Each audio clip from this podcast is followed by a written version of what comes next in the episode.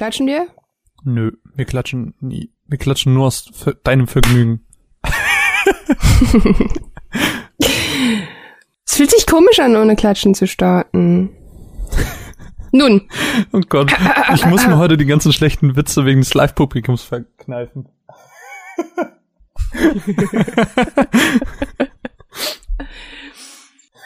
Moin. Auf. Okay.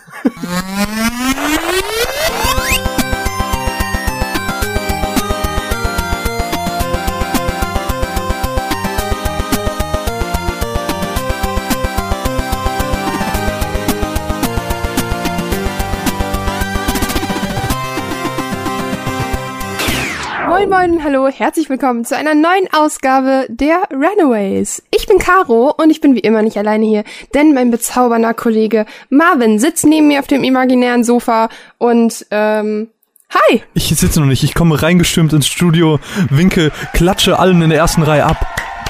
Und dann setze ich mich hin und gebe dir die Hand. Hallo, hallo Caro, schön, schön wieder hier zu sein. Hallo.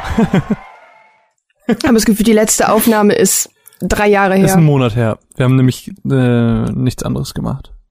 Ist sie tatsächlich? Wow. Ist sie halt wirklich, ja. Irgendwie ist schön wieder hier zu sein, gefällt mich. Mein Lieblingsstudio und äh, meine Lieblingsgäste. Hallo, hi, hallo, hi. Ähm, und das ist, fühlt sich so scheiße an, ich mach das nie wieder. Und ähm, ich finde das ganz geil. Vor allem, weil die Leute in der letzten Reihe nie applaudieren, aber die ersten in der ersten Reihe sind immer so richtig hyped. Die haben immer so richtig Bock. Die in der letzten sind immer so, okay, ich wurde mit hier hingenommen, ah, ist okay. Das sind wie die Twitter-Follower, die immer alles liken und auf alles antworten. Das und dann die gibt's diese anderen 430 Leute, die nur leise zuhören und nichts machen. 430, more like 100. Ich habe von unserem Podcast-Account Also- geredet. Marvin. Unangenehm. Unangenehm. Marvin, wie waren deine letzten vier Wochen? Erzähl mal. Ähm, meine letzten vier Wochen waren ähm, stressig. Ich hatte immer noch sehr viel Uni. Das zieht sich so ein bisschen durch. Ähm, ich bin jetzt gerade äh, eifrig nach einem Forschungspraktikum suchen, habe eventuell eins. Muss ich morgen mal hingehen, mal gucken, was da so Was forschst du da? Ähm, weiß ich noch nicht. Ähm, die Arbeitsgruppe beschäftigt sich mit mit Genetik der Prokaryoten. Aber das ist für die meisten hier sehr irrelevant. Ähm, ich Ich weiß, es gibt Prokaryoten und das Eukaryoten. ist korrekt. BioLK. Mhm. Hat sich mega gelohnt. Mega gelohnt. Ähm, ansonsten äh, war relativ wenig los. Ähm, eine Sache habe ich mir aber vorgenommen zu erzählen, weil ich eigentlich, eigentlich, der eigentliche Plan war, dass ich einen Skit dazu mache. Ich hatte auch das Aufnahmegerät dabei, ich war bestens vorbereitet und dann sitze ich nachher im Zug zurück nach Hause und bin so, Fuck. fuck, du hast nicht aufgenommen. war ein bisschen ärgerlich. Ähm, ich war in ähm, Wiesbaden. Ich war in Wiesbaden. Ähm, ich war mir gerade unsicher, ob es Wiesbaden hieß.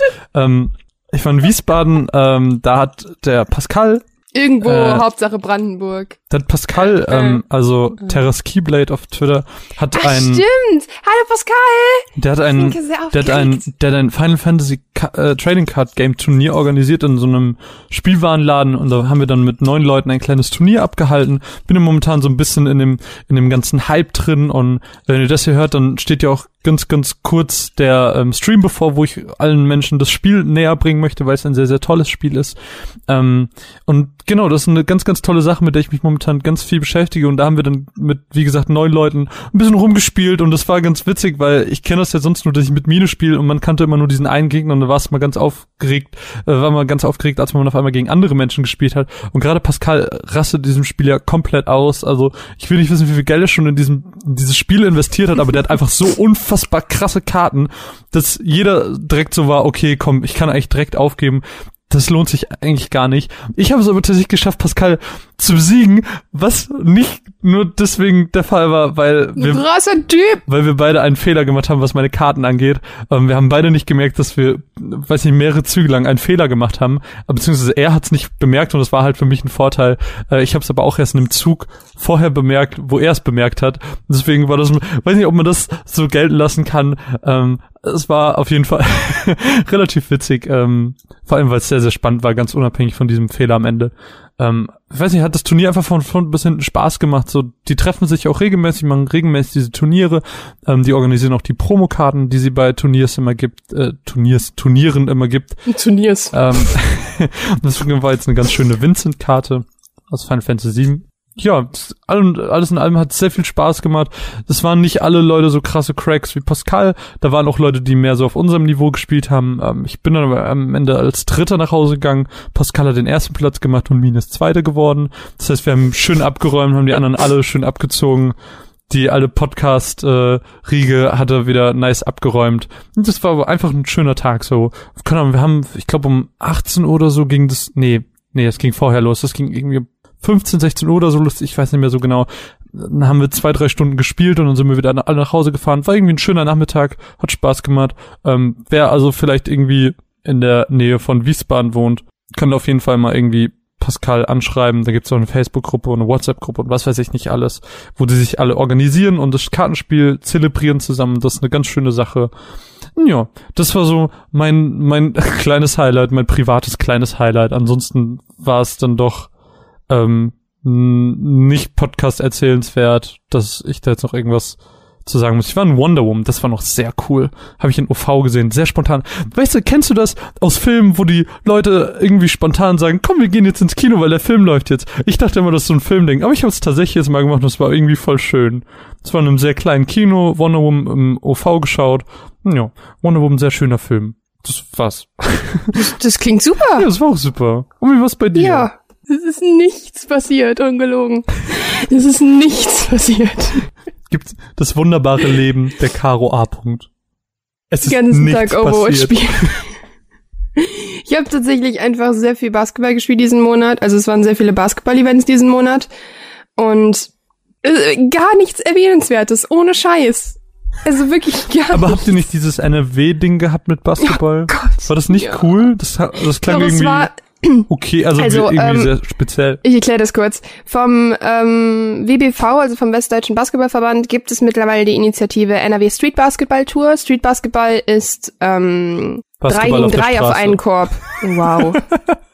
Es ist drei gegen drei auf einen Korb und das macht halt voll Bock, weil es halt so die reinste Form des Zockens ist. So, das ist so, wenn da gefault wird, sagt es jeder selber an und es ist so mega entspannt und alle sind so mega gechillt und es wird Hip-Hop gehört und so. Keine Ahnung, sure. ist halt geil. Ja. Freaky Kids. Bäh. Und gab's da nicht irgendwie äh, so einen äh. Zwischenfall mit so einem Typen? ich hätte mir Woher fast 16-Jährigen zusammen. Gelesen, oder? Ich bin gerade im Überlegen, ich habe das nicht getwittert. Oder hast du mir das so erzählt? Ich weiß gar nicht. Ich glaube, du hast mir das so erzählt. Aber wann haben wir uns gesprochen? Das war letzte Woche Dienstag. Äh, als wir die Aufnahme gemacht haben für unsere wunderbaren Patronen. Was wir jetzt schon Stimmt. sagen können, weil wenn der Podcast online kommt, weiß es schon jeder. Machen wir einfach gleich, oder? Was gleich, machen wir gleich? gleich? Ja, das sagen wir gleich nochmal an. Kannst du nochmal sagen, ja. Okay, ähm, ja, und dann war NRW Street Basketball Tour und ich war Court Watcher. Das heißt, ähm, ihr müsst euch das so vorstellen, jede Stadt muss eine gewisse Anzahl an Leuten zur Verfügung stellen, die aufbauen, abbauen und ähm, Punkte zählen an den Körben. Und es gab halt zwölf Courts, also zwölf Felder und es gab 70 Teams. Ähm, ist in erster Linie halt Kiddies ähm, von hier Gymnasien und äh, Realschulen hier drumherum, also Grundschule nur selten, die dürfen sich, wenn dann nur frei melden. Und aber halt auch, es gibt halt auch eine Erwachsenen-Division, die ist jetzt nicht so groß. Da hatten wir zum Beispiel bei den Mädels waren nur drei Teams, bei den Mixed waren nur zwei und bei den Herren waren, glaube ich, insgesamt sieben oder acht Teams. Und dann äh, sitzen wir halt den ganzen Tag an so einem Court und zählen die Punkte. Und das ist an sich eigentlich echt voll okay. Wenn man sitzt den ganzen Tag draußen in der Sonne, es waren halt leider 34 Grad, aber ich war halt in meiner alten Schule, hat das halt stattgefunden. Und ähm, meine Lehrer saßen bei 34 Grad im Musiksaal und mussten bis 5 Uhr Konferenz halten. Und ich nur so. und dann hat mich eine Bütchenfrau auf 14 Jahre geschätzt. Und dann äh, hat ihr die andere das Bütchenfrau, die ich nicht. Nee. Und dann äh, es wird noch besser. Dann hat die andere Bütchenfrau, die ich immer mal wieder in der Stadt sehe, die mich ja noch gut kennt und so, äh, haben wir halt gequatscht und dann hat die ihr halt erzählt, dass ich äh, auch studiere und all der ganze Kram und dann kam ich halt nachher noch mal rein, weil das Bütchen war der einzige Grad, wo frische 15 Grad drin waren. Und dann bin ich ab und an immer ins Bütchen gegangen. Und dann habe ich die ganze Einweisung verpasst, weil ich mit den Bütchenfrauen geredet habe. Und ich kam so zurück und dann ich so, hallo, ich bin hier und alle anderen Courtwatcher drehen sich um, gucken mich an. Ich so, hi. Und ich habe mit den Leuten von der Tour halt noch nicht geredet gehabt, ne? Hm. Und dann ähm, war kein Court mehr frei und ich nur so, äh, ich will aber helfen und dann habe ich einer äh, 16-jährigen oder einer 15-jährigen den Job weggenommen, weil die nicht helfen durften. wow. Und dann habe ich noch schnell noch ein T-Shirt bekommen. Ja, die dürfen, dürfen halt rechtlich, darfst du, wir dachten halt, die dürfen ab 15 helfen, aber du müsstest mindestens 16 Du hast es nur fürs T-Shirt gemacht, oder? Ich, ja, ey, ich habe auch noch eine Hose bekommen fürs Abbauen. das war der Shit.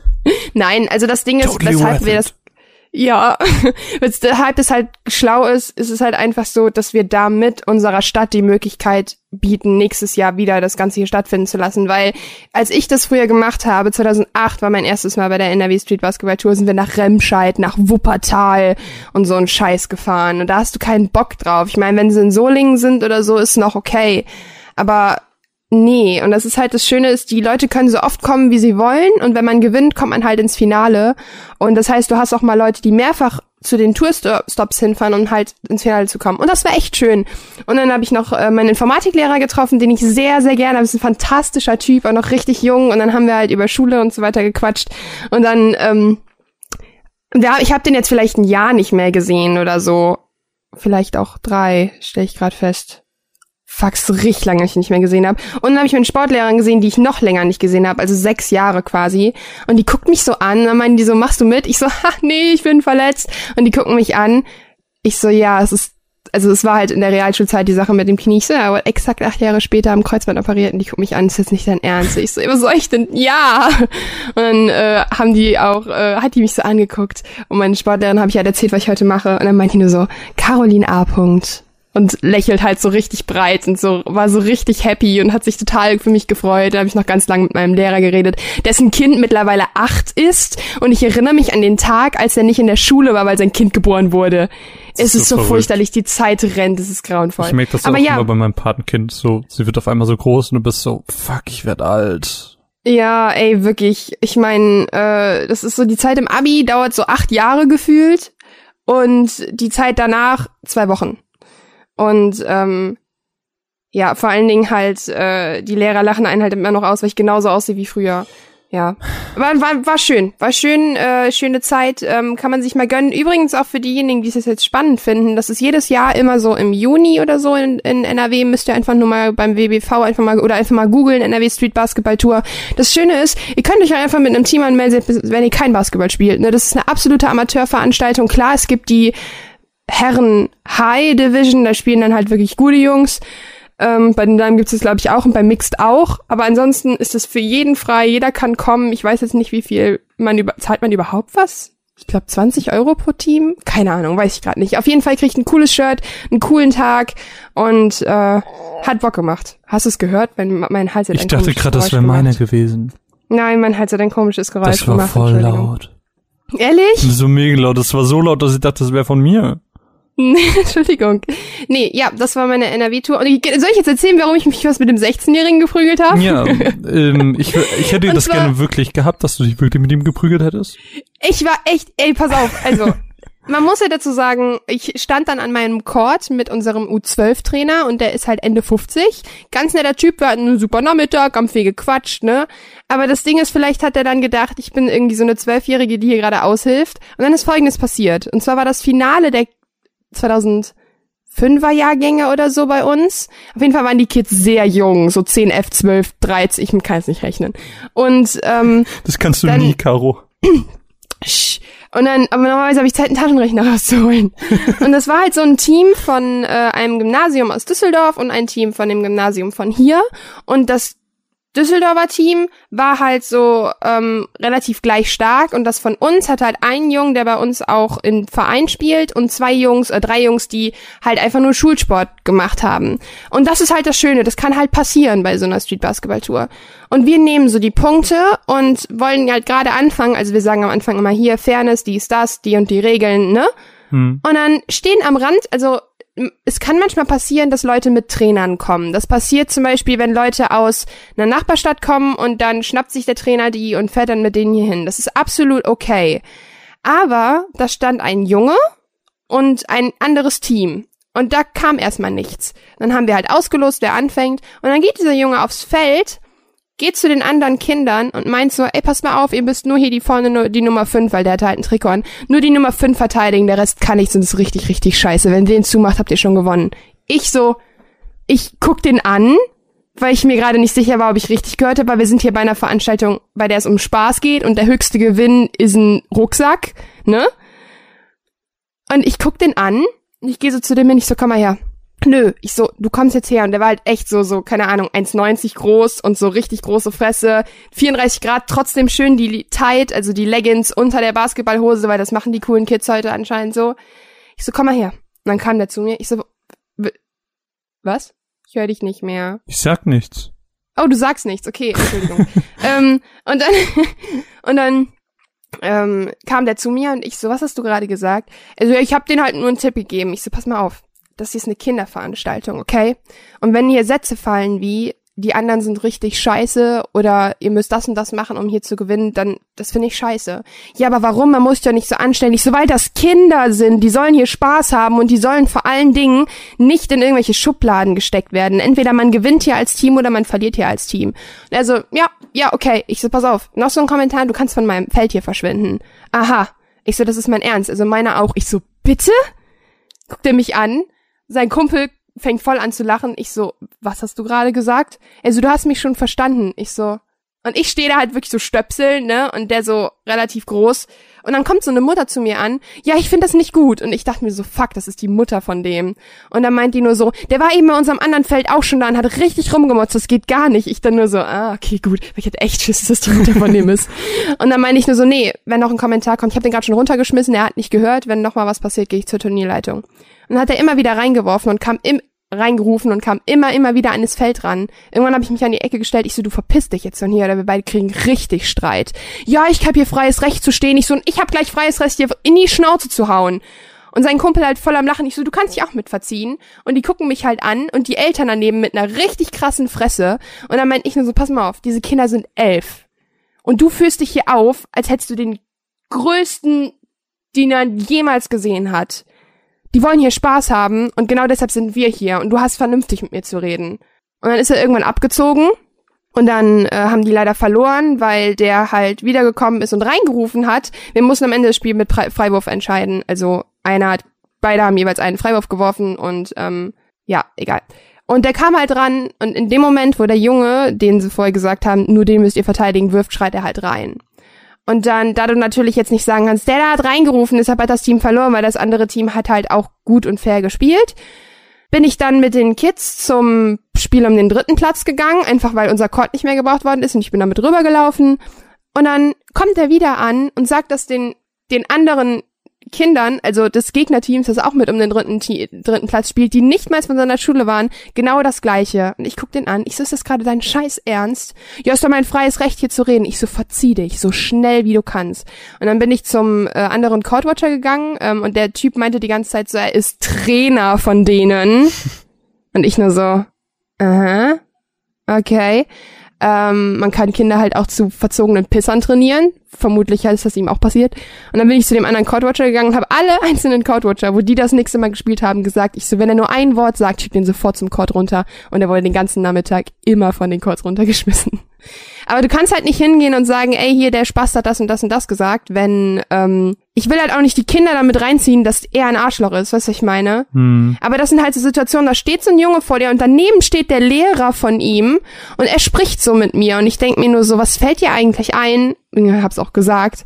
Und der, den interessiert es nicht. Hör mal, ich hätte den boah, ich war so, so sauer in finde, dem Moment, finde, weil das so unfair ist. Ich finde, es sollte mal jemand ähm, kreativ werden. Ich finde, es sollte mal jemand eine Geschichte schreiben, vielleicht auch das Ganze bildhaft illustrieren, wirklich wie du am Rand dieses Basketballplatzes stehst, deine silberne Social Warrior Rüstung anziehst, dein Schild und dein Schwert nimmst und auf in die Schlacht ziehst und dann gegen den bösen 15-jährigen Baron antrittst und einen äh, ganz, ganz bösen Kampf äh, austrägst, wo du dann Verbündete sammelst, um dann am Ende Sieger von dann zu ziehen. Das, das finde ich, das wäre mal was, was die Leute, die das jetzt gerade hören, vielleicht einfach mal machen sollten. Einfach mal ein bisschen kreativ werden und dich in äh, deiner Glanzleistung einfach bildhaft darstellen.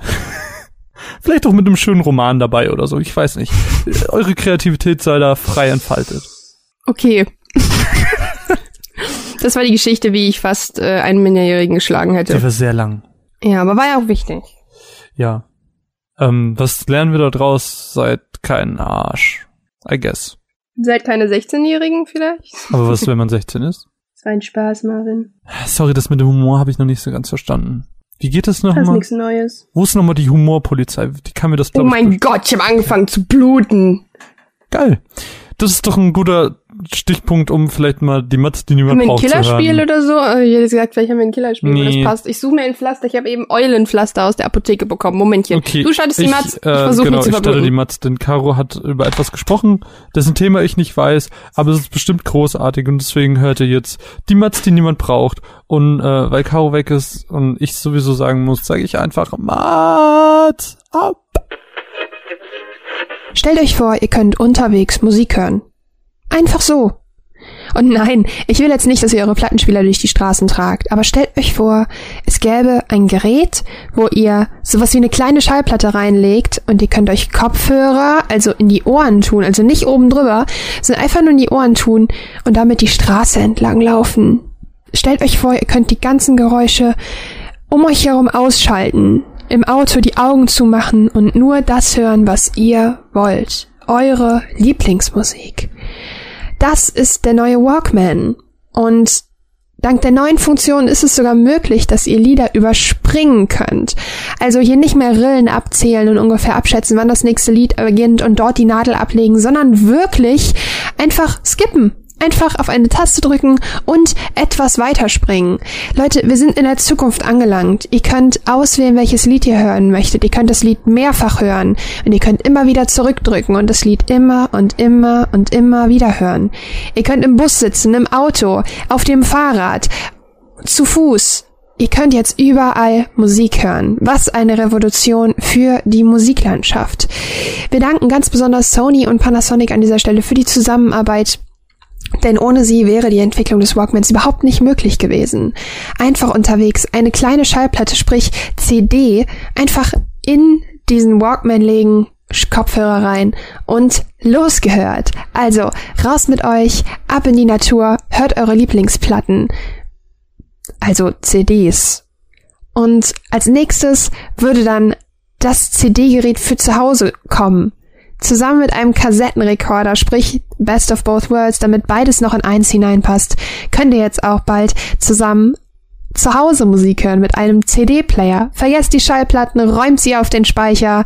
Vielleicht, wenn ihr nochmal Lust bekommt, könnt ihr sie nochmal wiederholen. Ansonsten, tschüss Schallplatten, hallo CDs, hallo Zukunft. Das war eine fantastische Matz. Mega. Also du weißt selber noch nicht so genau, worum es geht, oder? Eulenpflaster? so, sorry.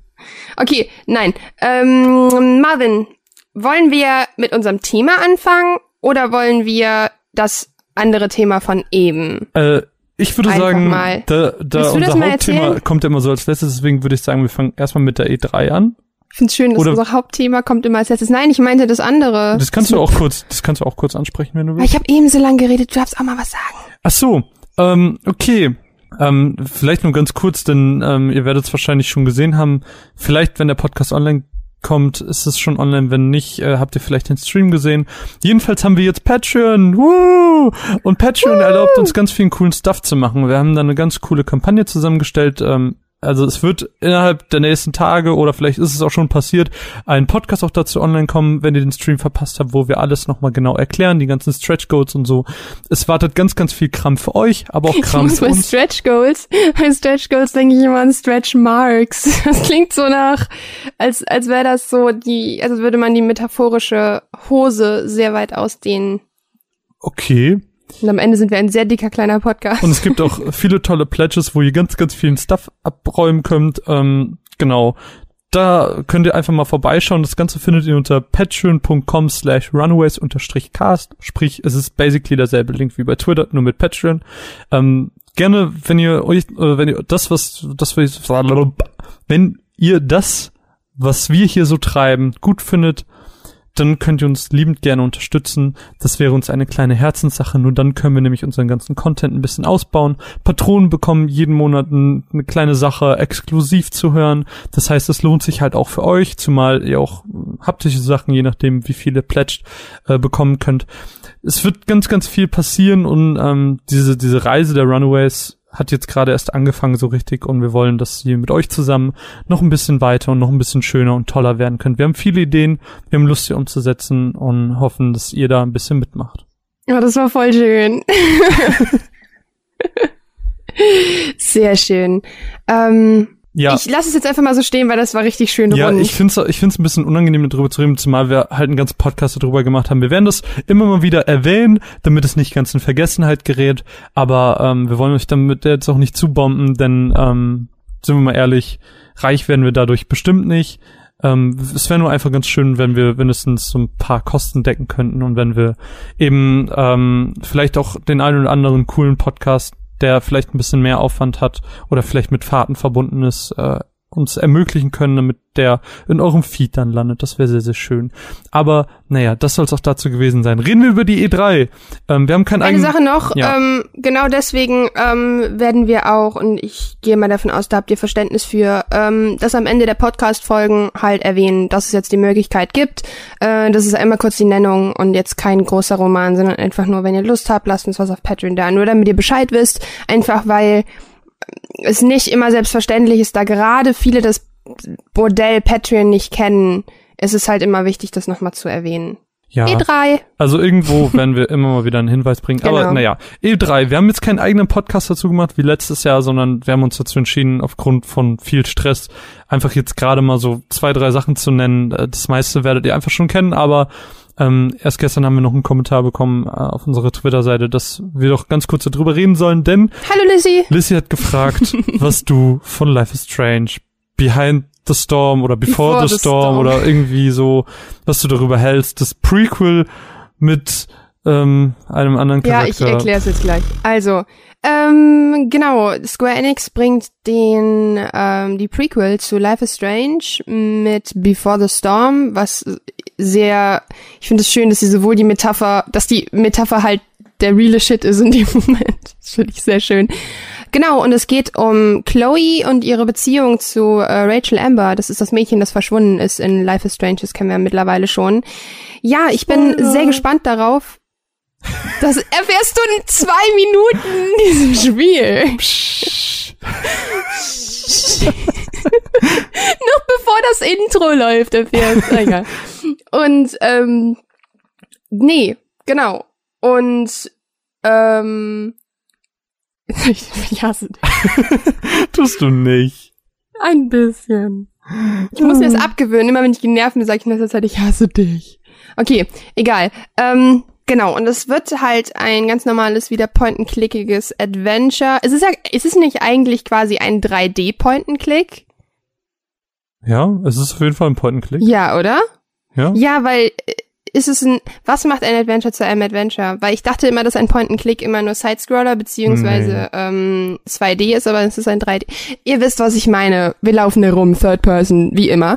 Was ich halt sehr, sehr spannend finde, also es wird äh, drei Episoden geben und bevor jetzt alle denken, oh mein Gott, ist das Life is Strange 2? Nein, es ist nicht Life is Strange 2. Strange. Es ist wirklich nur das Prequel und Don't Nut, also das ähm, die Entwickler von Siehst du, ich bin von allein drauf gekommen. Die Entwickler von Life is Strange arbeiten schon an Life is Strange 2. Das haben die vor boah, ich glaube zwei Monaten oder so angekündigt. Und das wird jetzt erstmal nur von Square Enix. Und wie hieß der Publisher, äh, der Entwickler, der es diesmal macht? Weiß ich nicht. Ich den Namen vergessen. Kann ich mal nachgucken. Äh, du kannst jetzt halt weiterreden.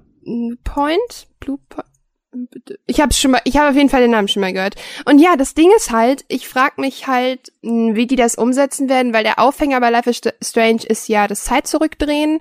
Es wird halt interessant, wie die das umsetzen. Ne? Ich meine, das wird dann natürlich. Die. Deck 9, okay, habe ich auch schon mal gehört.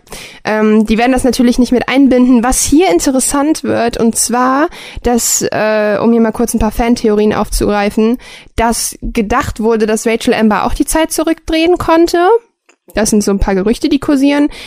Und ansonsten glaube ich aber auch, dass Life is Strange halt gerade dieses Coming-of-Age-Krams richtig gut funktioniert. Auch als einfach nur Point-and-Click-artiges Adventure. Also ohne den Zeit-Zurückdreh-Effekt. Und ich bin richtig gespannt. Ich habe Bock da drauf gerade auch um vielleicht ein bisschen nachzuvollziehen, warum Rachel die ist, wie sie ist, weil wir alle haben vielleicht im Freundeskreis oder man sieht diese Kids, die dann irgendwann mit 15, 16, 17 anfangen zu trinken und dann kommen irgendwann die Drogen dazu und dann, also ich für meinen Teil habe mich dann immer von diesen Menschen entfernt, weil ich mit denen dann nichts mehr zu tun hatte. Ich Aber halt auch. halt auch mal nachzuvollziehen, dann auch mal nachzuvollziehen, warum Rachel Amber eigentlich bei allen so beliebt ist. Also ich zweifle nicht daran, dass sie ein nettes Mädchen ist, aber wie kommt es, dass sie von allen, also von jedem, also, ne? Ist bestimmt das, so ein Cheerleader-Girl. Nee, sie gehörte ja zum ähm, Vortex Club, das weiß man ja. Ist aber, glaube ich, ausgetreten. Und aber wenn man zum Beispiel, ich glaube, Daniel ist das der Typ, der dich malt, ganz am Anfang auf dem Campus, der war ja auch, hat sich ja auch mega gut mit ihr verstanden. Und äh, Rachel hat sich auch von dem malen lassen. Oder zum Beispiel der Hausmeister hat ja auch, ähm, Sam heißt er, glaube ich, ne? Egal. Der hat ja auch äh, Rachel ähm, mit Rachel zusammen irgendwelche Dinge getan. Also, weil man findet halt Krams von ihr bei ihm. Und da ist es halt relativ spannend. Ist sie einfach so eine unglaubliche Sympathisantin oder was steckt da wirklich hinter? Und darauf freue ich mich sehr. Die erste Episode kommt am 31. August oder am 13. Äh, keine Ahnung, mit Live Strange habe ich mich ungefähr und dann geht's null los. beschäftigt. Ich bin gespannt. Ähm, ich habe, wir haben ja im Discord ab und zu so ein paar Pressekonferenzen gesehen und äh, ich meinte dann spaßeshalber, ich werde dieses Spiel nur spielen, wenn es mir einer kauft und dann streame ich's und dann hasse ich's. Einfach aus Spaß. Aber ähm, ich ansonsten. vorher das Passwort für unseren Twitch-Account ändern. Ansonsten, ansonsten, wenn, wenn mir das keiner kauft und äh, mich dazu zwingt, es zu streamen, werde ich es wahrscheinlich nicht spielen. Ich werde zwar vermutlich streamen, wenn ihr möchtet. Aber ich finde es auch eigentlich okay, Aber weil man kann ja auch sagen, du die, kannst ja auch sagen, die Frage, ey, die Frage ist ja, wo ist der Unterhaltungswert höher? Bei dir jemanden, der das Spiel eh schon dickt und liebt oder jemand, der es hasst? Na, die Leute sind richtig ausgerastet, als ich das erste Mal Assassin's Creed 2 gestreamt habe und die waren alle mega happy und flauschig, weil ich so mega happy und flauschig war. Also hoffe ich bei mir. Hm. Naja, ähm, ansonsten naja. hat die E3. Erzähl doch mal, genau, erzähl doch mal, was, was war jetzt, also das war jetzt nicht mein, also Highlights, ich habe tatsächlich nichts, also ich habe keine Pressekonferenz gesehen. Hab mir immer nur die Zusammenfassung angeguckt ähm, und ähm, was mich noch, ich sag's jetzt nur ganz kurz stichpunktweise, einfach nur um es anzustoßen. Ich habe Nintendo komplett gesehen, das war das einzige und mich hat tatsächlich nichts, außer jetzt Life is Strange, weil es unerwartet kam, richtig aus den Schuhen gehauen. Es gibt ein paar Sachen, die ich ganz cool finde, aber erstmal du. Was sind deine Highlights? Ähm, was, was fandst du cool? Ähm, also ich bin da eigentlich voll bei dir. Also die E3 war relativ schwach dieses Jahr. Ähm, wenn man das jetzt mal mit den letzten Jahren vergleicht, war da relativ wenig dabei. Ähm, keine Ahnung, es gibt doch jetzt nichts, was mich so mega packt, aber es sind halt natürlich ein paar coole Sachen dabei gewesen. Gerade Beyond, äh, Beyond Good and Evil 2 ist halt für viele so ein Riesending gewesen. Es war, ist auch jetzt schon ewig in Entwicklung. Ähm, sah auch mega cool aus, könnte cool werden, hab mit dem ersten Teil aber to be honest nichts zu tun gehabt. Ähm, das ist auch schon lang her, oder? Ist, ja, es ist schon relativ alt. Ähm, ist aber jetzt dann, wird das ein Prequel, also das ähm, muss man dann, glaube ich, auch nicht unbedingt gespielt haben. Ähm, deswegen könnte man sich das eventuell auch so unabhängig davon anschauen. Ansonsten, große Überraschung gab es eher wenige. Es war eher so, es fühlte sich so ein bisschen an wie das Nachbeben von der letzten E3. Es waren viele Sachen, die jetzt einfach nochmal gezeigt wurden, äh, viele Sachen, die nochmal von, von einer anderen Seite beleuchtet wurden. Ähm, es es wurde noch mal was zu Remakes. Es wurde noch mal was zu zu dem neuen God of War gezeigt. Es wurde wieder was zu State of Decay heißt es, glaube ich, das mit den Zombies gezeigt, das mhm. relativ cool aussah. Das sind beide Sachen, die ich sehr gerne mag, aber auch da hat man halt einfach keine Release-Dates gehabt. Das heißt, das bringt mir in dem Moment erstmal nichts. Ähm, zu Kingdom Hearts 3 haben sie noch mal was gezeigt, aber auch da Es wird eh wieder spät. Ey, 100 Pro, das kommt höchstens, höchstens Holiday 2018. Höchstens. Ähm, äh, frühestens. Naja. Und auch, wie gesagt, da gibt's halt auch noch keinen Release-Date, deswegen ähm, kann man da auch nicht so viel drüber sagen. Ich bekomme gerade die Randnotiz von, vom Live-Publikum, dass es Days Gone ist und nicht State of Decay.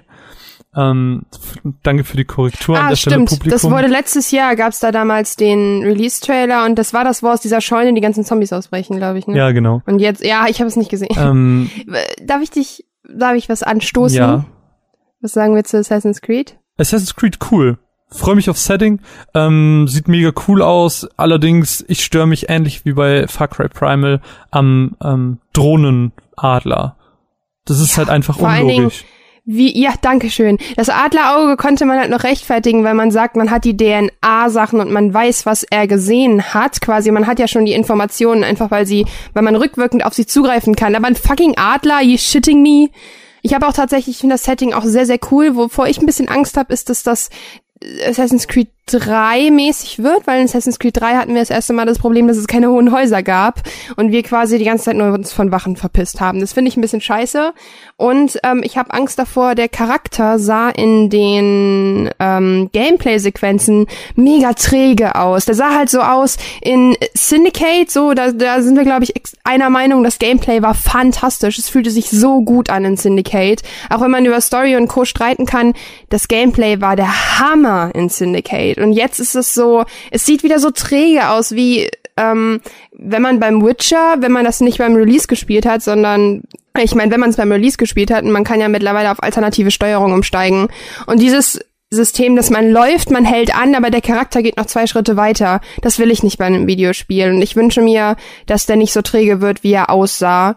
Ähm, wovor ich ein bisschen Schiss habe als, ich wollte mich gerade als Casual Gamerin bezeichnen, aber ich glaube, im Sinne Schwierigkeiten würde ich mich schon eher da einordnen, ist ja, dass es jetzt schwerer werden soll. Dann denke ich mir so, hm, warum denn schwerere Kämpfe? Warum machen wir da nicht einfach mehr Stealth? Und zwar gut funktionierenden Stealth, weil ich bin immer noch ein Assassine, kein ähm, Sumo-Ringer. Und ähm, in Syndicate hat halt auch das Stealth-Spielen so gut funktioniert. So gut. Also mit Eevee zumindest. Und ja, mal sehen. Aber das Schöne ist, jetzt hier können wir richtig, richtig viel auf, also glaube ich, auf eine gute Story hoffen, weil das einfach super viel bietet. Also Ägypten war es, ne? Mhm. Genau, und es bietet einfach super viel. Und wir können mal, wenn wir zurückgucken, ich weiß nicht, in welchem Jahresdings wir uns befinden, aber wenn wir uns an Assassin's Creed 2 erinnern, da gab es eine Assassinin, die Cleopatra umgebracht hat. Vielleicht erfahren wir ein bisschen mehr darüber. Außerdem fände ich es vielleicht schön, wenn sie diesmal die Möglichkeit geben, ob man männlichen oder weiblichen Assassinen spielen kann. Wahrscheinlich eh nicht. Was ich schade finde, weil ich finde, da funktioniert eigentlich auch ein weiblicher sehr gut. Vor allen Dingen, es gibt halt nichts ja, mehr, was dagegen spricht. Der, doch die Story halt. Warum? Weil du ja festgelegt hast, dass du hast einfach eine festgelegte Charakterauswahl. Das hast, du kannst nicht einfach, äh, das ist, als wenn du in Final Fantasy jedem Charakter irgendwie eine, ein Geschlecht zuordnen willst. Die sind halt einfach so geschrieben, dass die auf ein Geschlecht zugeordnet sind. Zumal die Rolle, ja, zumal die Rolle von Männern und Frauen gerade in der Zeit halt auch noch so unterschiedlich waren, dass du nicht sagen kannst, ich wähle es einfach aus, ohne dass es keine ähm, Auswirkung auf die Story hat. Das funktioniert. Oh, das weiß ich nicht. Das weiß ich nicht, weil wenn du überlegst, ähm, dass eigentlich die Ägypter in Richtung gleichgeschlechtliche, äh, nicht gleichgeschlechtlich, Quatsch, ähm, äh, Gleichberechtigung eigentlich relativ entwickelt waren, wenn man überlegt, dass sowas wie Cleopatra sonst hätte gar nicht stattfinden können. Und ich meine, wir haben in Assassin's, wenn du auf Assassin's Creed Syndicate zurückguckst und mal überlegst, ob und was nicht funktioniert hätte, hätte man es nur Eevee spielen lassen, gibt's da relativ wenig. Weil ja, im Endeffekt hätte halt, alles genauso halt funktioniert, hätten wir nur Eevee gehabt. Aber Syndicate kannst du halt nicht vergleichen, weil es ungefähr 500 Jahre in der Zukunft spielt. Ja, aber ich rede jetzt auch vom, ähm, das ist halt, eigentlich haben sich ja, wenn du dich auch an zwei erinnerst, es gab immer schon weibliche Assassinen, die die gleichen Rollen hatten wie die Männer in diesem, in dieser Branche. Ja, aber ich, ich glaube, ich glaube, das ist halt innerhalb der Story ja nicht so gut funktionieren kann. Ja, aber, aber dann ne muss man mal eine Lanze brechen und einfach sagen, okay, dann schreibe ich halt nicht die 0815 Far Cry, Assassin's Creed, whatever Story, sondern ich schreibe mal eine Geschichte von einer Frau in dieser Rolle. Hat doch in Horizon Zero Dawn hat's doch auch funktioniert. Ja, aber das ist doch ein komplett niemand, anderes Setting. Natürlich, aber die haben doch gezeigt, dass es auch, dass es auch möglich ist, einen aber starken Frauencharakter zu schreiben. Ja, natürlich, aber Horizon ist ja ein ganz anderes Setting. Horizon spielt sehr, sehr ja, weit natürlich. in der Zukunft, zum Beispiel. Ja, aber du, wenn ich mir gerade unsere Gegenwart angucke, weiß ich nicht, auf welche Zukunft das hinausläuft.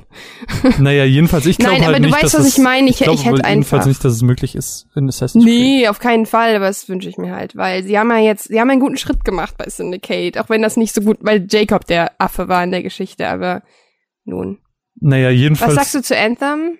Ja, ich, das wollte ich noch sagen. Anthem war so, Hab ich wenn ich Überraschungshit sagen müsste, dann wäre es schon Anthem, weil Anthem You wirkt. can be fucking Iron Man! es ist, ich find's mega cool. es wirkt so ein bisschen wie wie Titanfall, nur Sieht mit kleineren Ma- nur mit kleineren Max, einer unfassbar coolen Welt und einem äh, es ist auch ein Third-Person-Shooter, was irgendwie echt ansprechend wirkt auf mich. Ähm, also das ist ein Titel, den ich auf jeden Fall spielen will.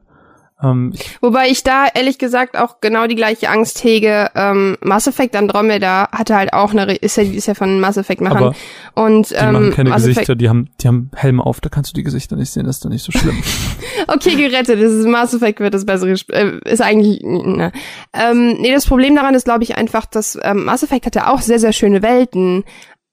Aber es hat irgendwie alles nicht funktioniert. Ja, aber das Und sieht die schon Trailer für aus. And Ja, aber die Trailer für Andromeda waren auch der Shit. Und die Welten waren, ey, es gab eine Welt am Ende von Mass Effect Andromeda, wo du ähm, die über dir schließt, so Inception-mäßig. Aber äh, ich hab da, ich weiß nicht, ob ich den, ich, ich, ne.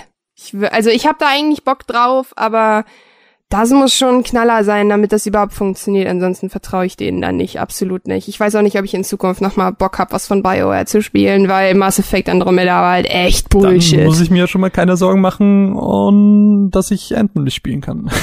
Nee, ey, ganz ehrlich, dann darfst du das spielen und wenn's okay ist, schickst du es mir zu. Wenn wir es bekommen, haha. ah nee, ja, auch Mass Effect bekommen, ne? Ja, never Ähm. Naja. Ähm, jedenfalls, äh, ansonsten, was hatte ich denn noch? Ich Was krieg sagen wir zum, also Entschuldigung, ich habe wollte Spider-Man wollte ich auf jeden Fall noch. Spider-Man sieht cool aus. Oh, ich hab da so Bock drauf. Oh, ich hab da so Bock drauf, wenn das gut wird, wenn das gut wird. Ich verstehe aber äh, die Kritik, die auch geäußert wird. Ähm, viele sagen, dass es aussieht wie Amazing Spider-Man. Stimmt schon, also vom Kampfsystem, äh, es bedient sich halt immer noch dieser ähm, Batman-esken, äh, diesem Batman-esken Kampfsystem, wenn man so möchte. Sieht alles nur ein bisschen hübscher aus. Könnte aber alles ein bisschen smoother sein, als es bei Amazing Spider-Man war. Das hatte ganz, ganz viele Probleme. Das war auch nicht so ein gutes Spiel. Deswegen ähm, hoffe ich einfach darauf, dass das das bessere Spider-Man-Spiel wird. Ja, bitte. Ich hab da, ich hab auf sowas hab ich Bock. Ich meine, so richtig geil mit Spidey durch New York. Ah, Das ist schon geil. Hab ich Bock drauf. Was hatte ich Hab ich denn Bock noch? drauf. Was sagen wir zu Nintendo? Nintendo ähm, haben die meisten natürlich jetzt schon hören können, ähm, was ich davon halte, weil der Podcast dazu jetzt schon online ist. Ja, aber ich meine jetzt nochmal Ähm, so hier im Ganz Dialog. klares Highlight ist halt Odyssey. Odyssey wird mega gut. Hat sich auch cool gespielt, äh, könnte sehr, sehr witzig werden. Bei diesem Rabbits-Gedöns bin ich tatsächlich, anfangs war ich mega skeptisch, aber jetzt, nachdem ich es gespielt habe, könnte es ganz okay werden. Ich würde es, glaube ich, ausprobieren. Äh, einfach, um zu wissen, ob es auf lange Zeit, wenn es ein bisschen komplexer wird, eventuell motivieren kann. Da bin ich ein bisschen äh, gespannt. Ansonsten, ähm, klar, Yoshi, cool, sieht ein bisschen aus Oh, wie sieht das süß aus. Sieht ein bisschen aus wie Paper Mario meets mm, Yoshi's Woolly World.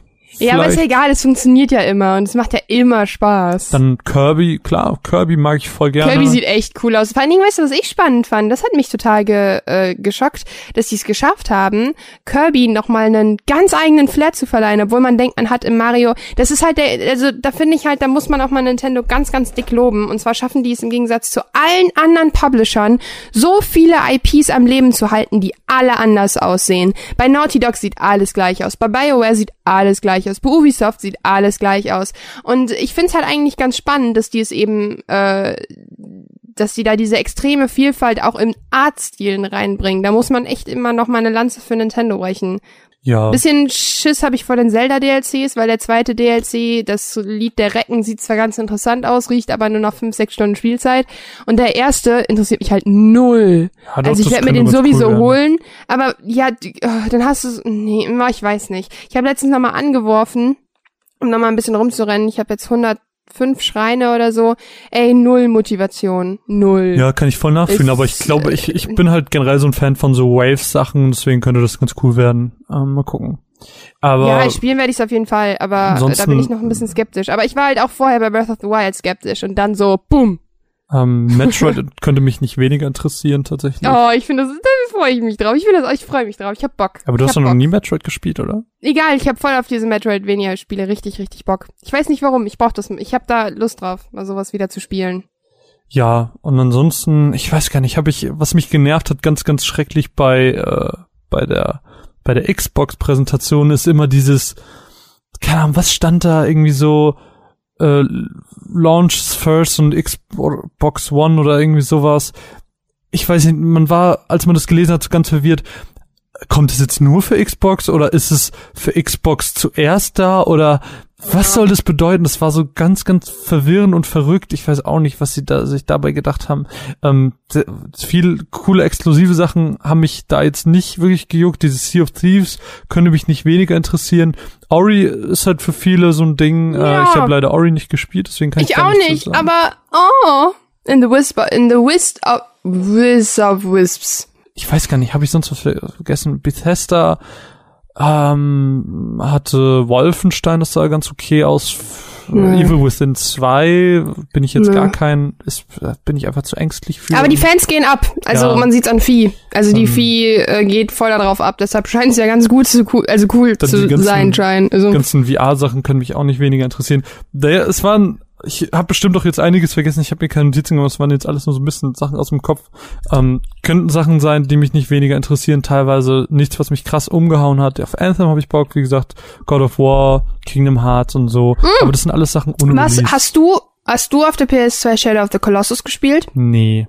Hast du Bock auf das Re? Weil es ist ja, man muss dazu sagen, ich habe nachgeschaut, es ist kein Remaster, es ist ein Remake. Gut. Weil Caro. zwischen den Dankeschön, weil zwischen denen mittlerweile so viel Zeit liegt, dass die es nicht mehr remastern können, also keinen HD-Filter drüber legen können, sondern sie entwickeln es quasi neu. Also das ist wie bei ähm, Kingdom Hearts ähm, 1 war es so, dass die die ganzen, also ich hoffe, ich gebe das jetzt richtig wieder, als sie es remastern wollten, ist denen Folgendes passiert und zwar haben die alle ihre Daten verloren von Kingdom Hearts 1 und mussten es einfach nochmal komplett neu programmieren.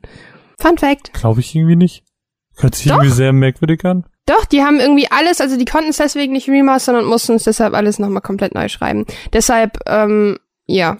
Naja. Wurde mir erzählt äh, von einer Freundin, die sehr into the Fandom ist, deshalb. Das Live-Publikum sagt, das stimmt halb. Immerhin.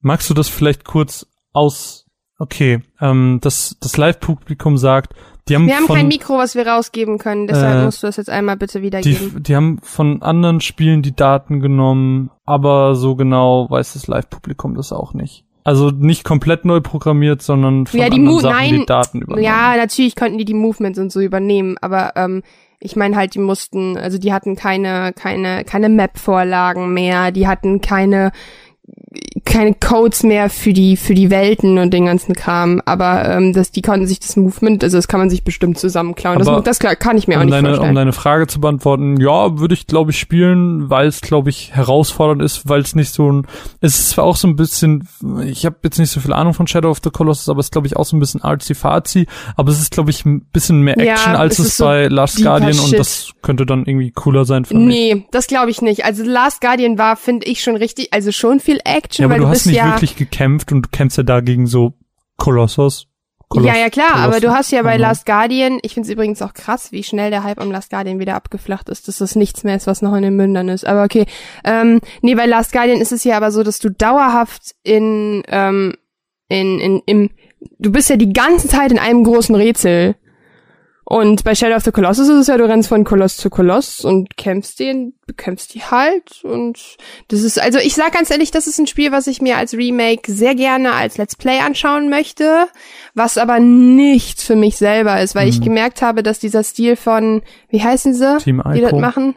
Team Ico nix für mich ist. Irgendwie spielen die genau mit den Sachen, die ich bei Videospielen hasse. Auch Ico habe ich auf der PS3 hier rumliegen.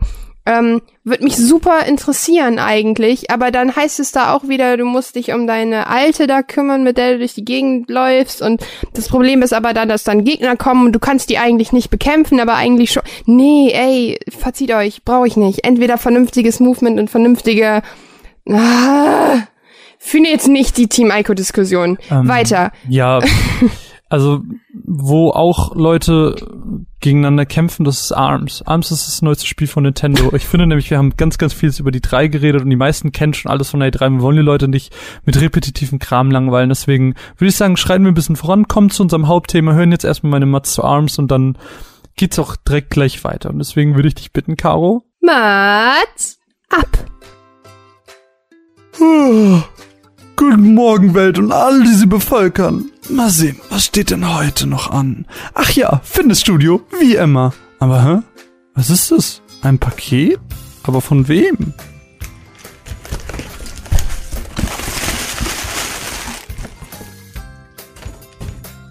Was ist das? Eine Maske? Was soll das? Ich kann sie, ich kann sie ja mal anziehen, sieht bestimmt bescheuert aus. Oh, oh Gott! Was mit meinem Namen passiert? Die sind auf einmal spiralförmig. Oh mein Gott! Was ist das nur? Aber warte, damit kann man sicher gut Geld verdienen in Wettkämpfen.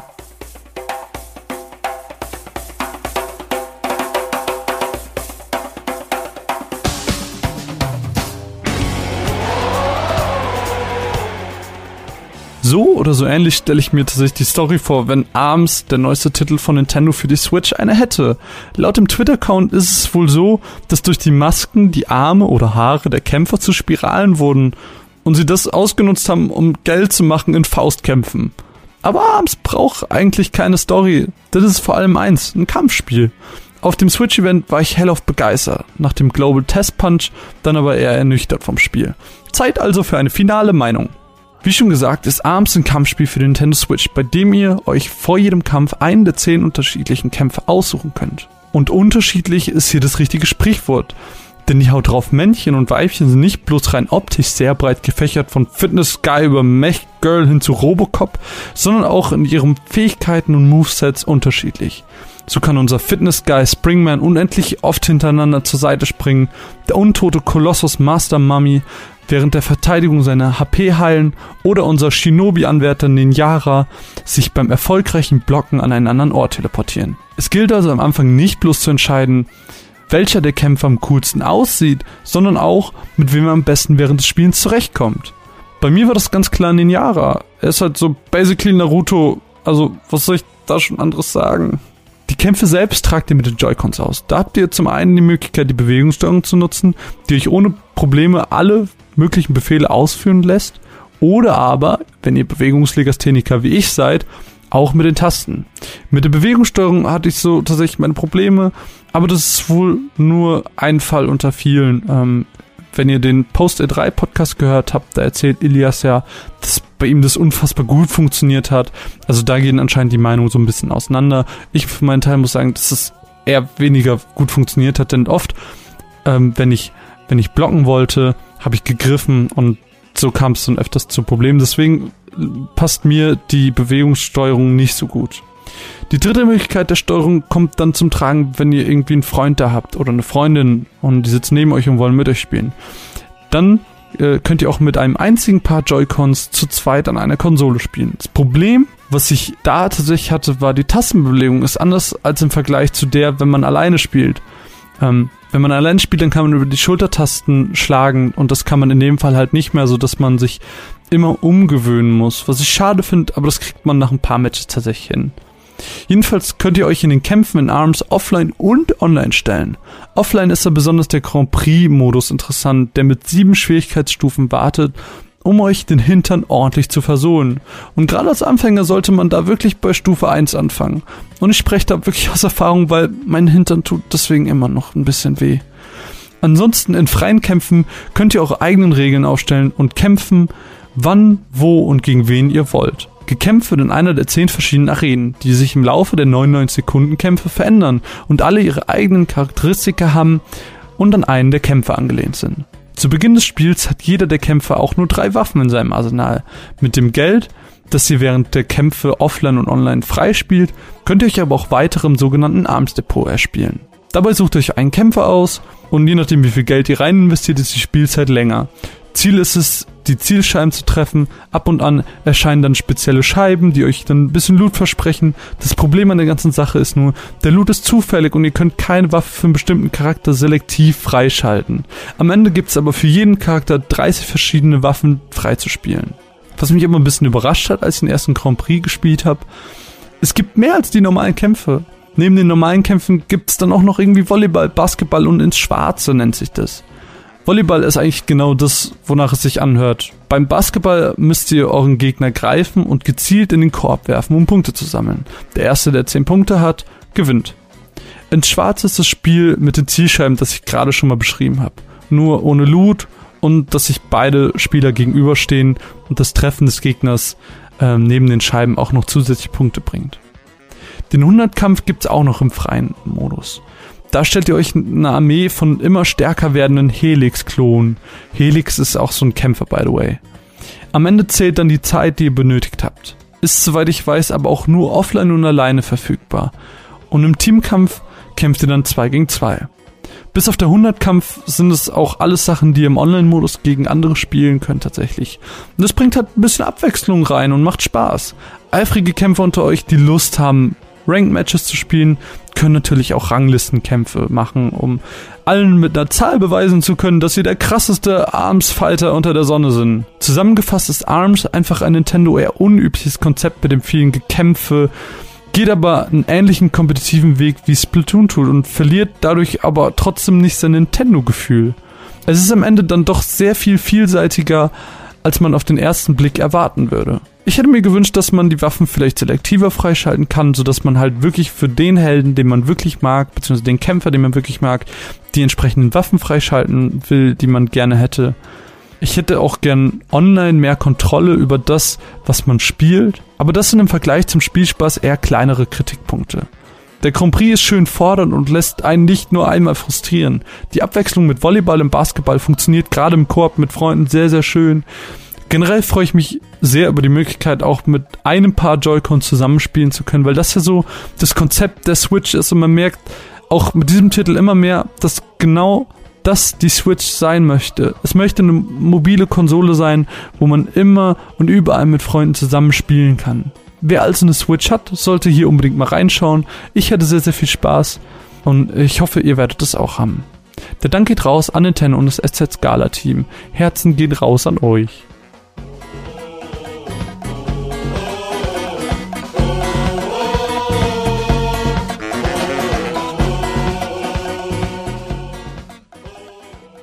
Ich würde einfach mal sagen, soll ich das Hauptthema vorstellen? Äh, ja, ich trinke in der Zeit einen Schluck. Ähm, du kannst gerne vorstellen. Ich weiß selber nicht so hundertprozentig genau, worauf du hinaus willst, aber ich habe mir so ein paar Notizen gemacht in der Hoffnung, mich auf das Richtige vorbereitet zu haben. Genau, denn wir haben uns wie immer Hauptthema und äh, überlegt und ich habe irgendwie in letzter Zeit wieder so eine richtige Retro-Welle. Das ist mir auch durch das ähm, durch die E3 mit Metroid und so aufgefallen und ich habe in letzter Zeit viel auf der Wii U, auf der Virtual Console Zelda, Minish Cap und ähm, Ducktales und so gezockt und habe auch lange überlegt, ob ich mir einen Super Nintendo Mini zulege oder irgendwie da mich ein bisschen besser eindecke. Und ähm, deshalb würde ich ganz gerne mal so ein bisschen über das Thema Retro-Gefühl reden, weil ich halt auch letztens noch mal Pokémon Rot weitergespielt habe und dann ist mir halt aufgefallen, wie scheiße es halt eigentlich echt aussieht. Also Pokémon Rot ist halt einfach echt null schön Aber und da ist auch finde ich, das ist ganz ganz schlecht gealtert, wenn man sich Pokémon Feuerrot anguckt oder Blattgrün, das sind die sind super super gut gealtert. Die sind noch Aber, nicht so alt. Ähm, ja, aber ja, ich würde, aber würd, ne, das meine ich. ich deshalb würde ich gern. Würde ganz gerne an der Stelle schon eingrätschen, weil ich finde, Pokémon Rot ist kein Retro. Nicht? Nee, Pokémon Rot ist einfach meiner Meinung nach zu jung. Ich finde sowas wie Pong und Frogger und vielleicht auch Sachen noch von, keine Ahnung, von, von der vom Sega Mega Drive. Das ist vielleicht alles Okay, nee, okay, nee, okay, ich, nee, ich möchte, ich möchte eigentlich eher über das reden, was für uns, also für unseren, ähm, für unsere Verhältnisse Retro ist. Ich, so meine ich, ich würde, das eigentlich. Ich würde aber ganz gerne über beides um reden. Ich würde ganz ja, gerne aber ich über. habe das ja nicht gespielt. Bitte? Alles. Nee, nee, nee, ich meinte generell das Thema, ich würde ganz gerne über das Thema Retro und vielleicht auch Spiele aus der Kindheit reden, dass man das ein okay. bisschen abgrenzt. Weil es hat ja auch immer so ein, also ich finde, ein ziemlich gutes Beispiel dafür ist, dass es halt immer, dass das Thema noch nicht gegessen ist, ist Thimbleweed Park.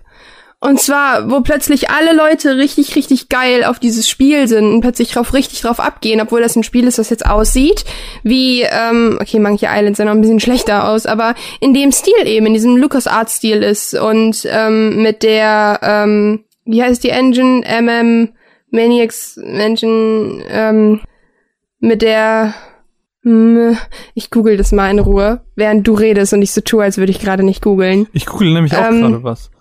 Ähm, ich gu guck gerade, ähm, wann, wann der erste Gameboy rausgekommen ist und wann, also zeitlich gesehen im Vergleich zum Mega Drive. Und tatsächlich ist es derselbe Zeitraum, habe ich gerade gesehen.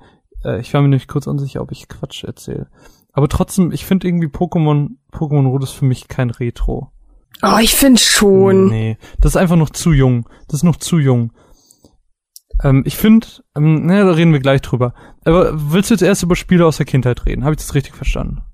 Ähm, ja, oder vielleicht, wir könnten das ja so ein, ein, ähm, einleiten im Sinne von, was glaubst du, warum hat es gerade so ein krasses, krasses Revival? Also, wie kommt's?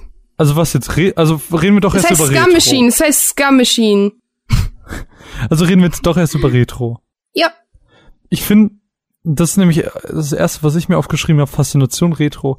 Ähm, ich finde diese, diese ganze Retro-Hype im Moment kommt einfach dadurch, dass viele der Leute, die früher gespielt haben, und damit meine ich wirklich früher, also noch Zeiten, bevor wir gespielt haben, und damit meine ich halt richtiges Retro, die sind jetzt erwachsen, das sind Leute, die verdienen Geld, die haben Familien, Hallo. und ähm, die sehen sich vielleicht auch einfach ein bisschen zurück an ihre Kindheit, als sie vielleicht ein Commodore oder so geschenkt bekommen haben, zu Weihnachten, zum Geburtstag oder was weiß ich.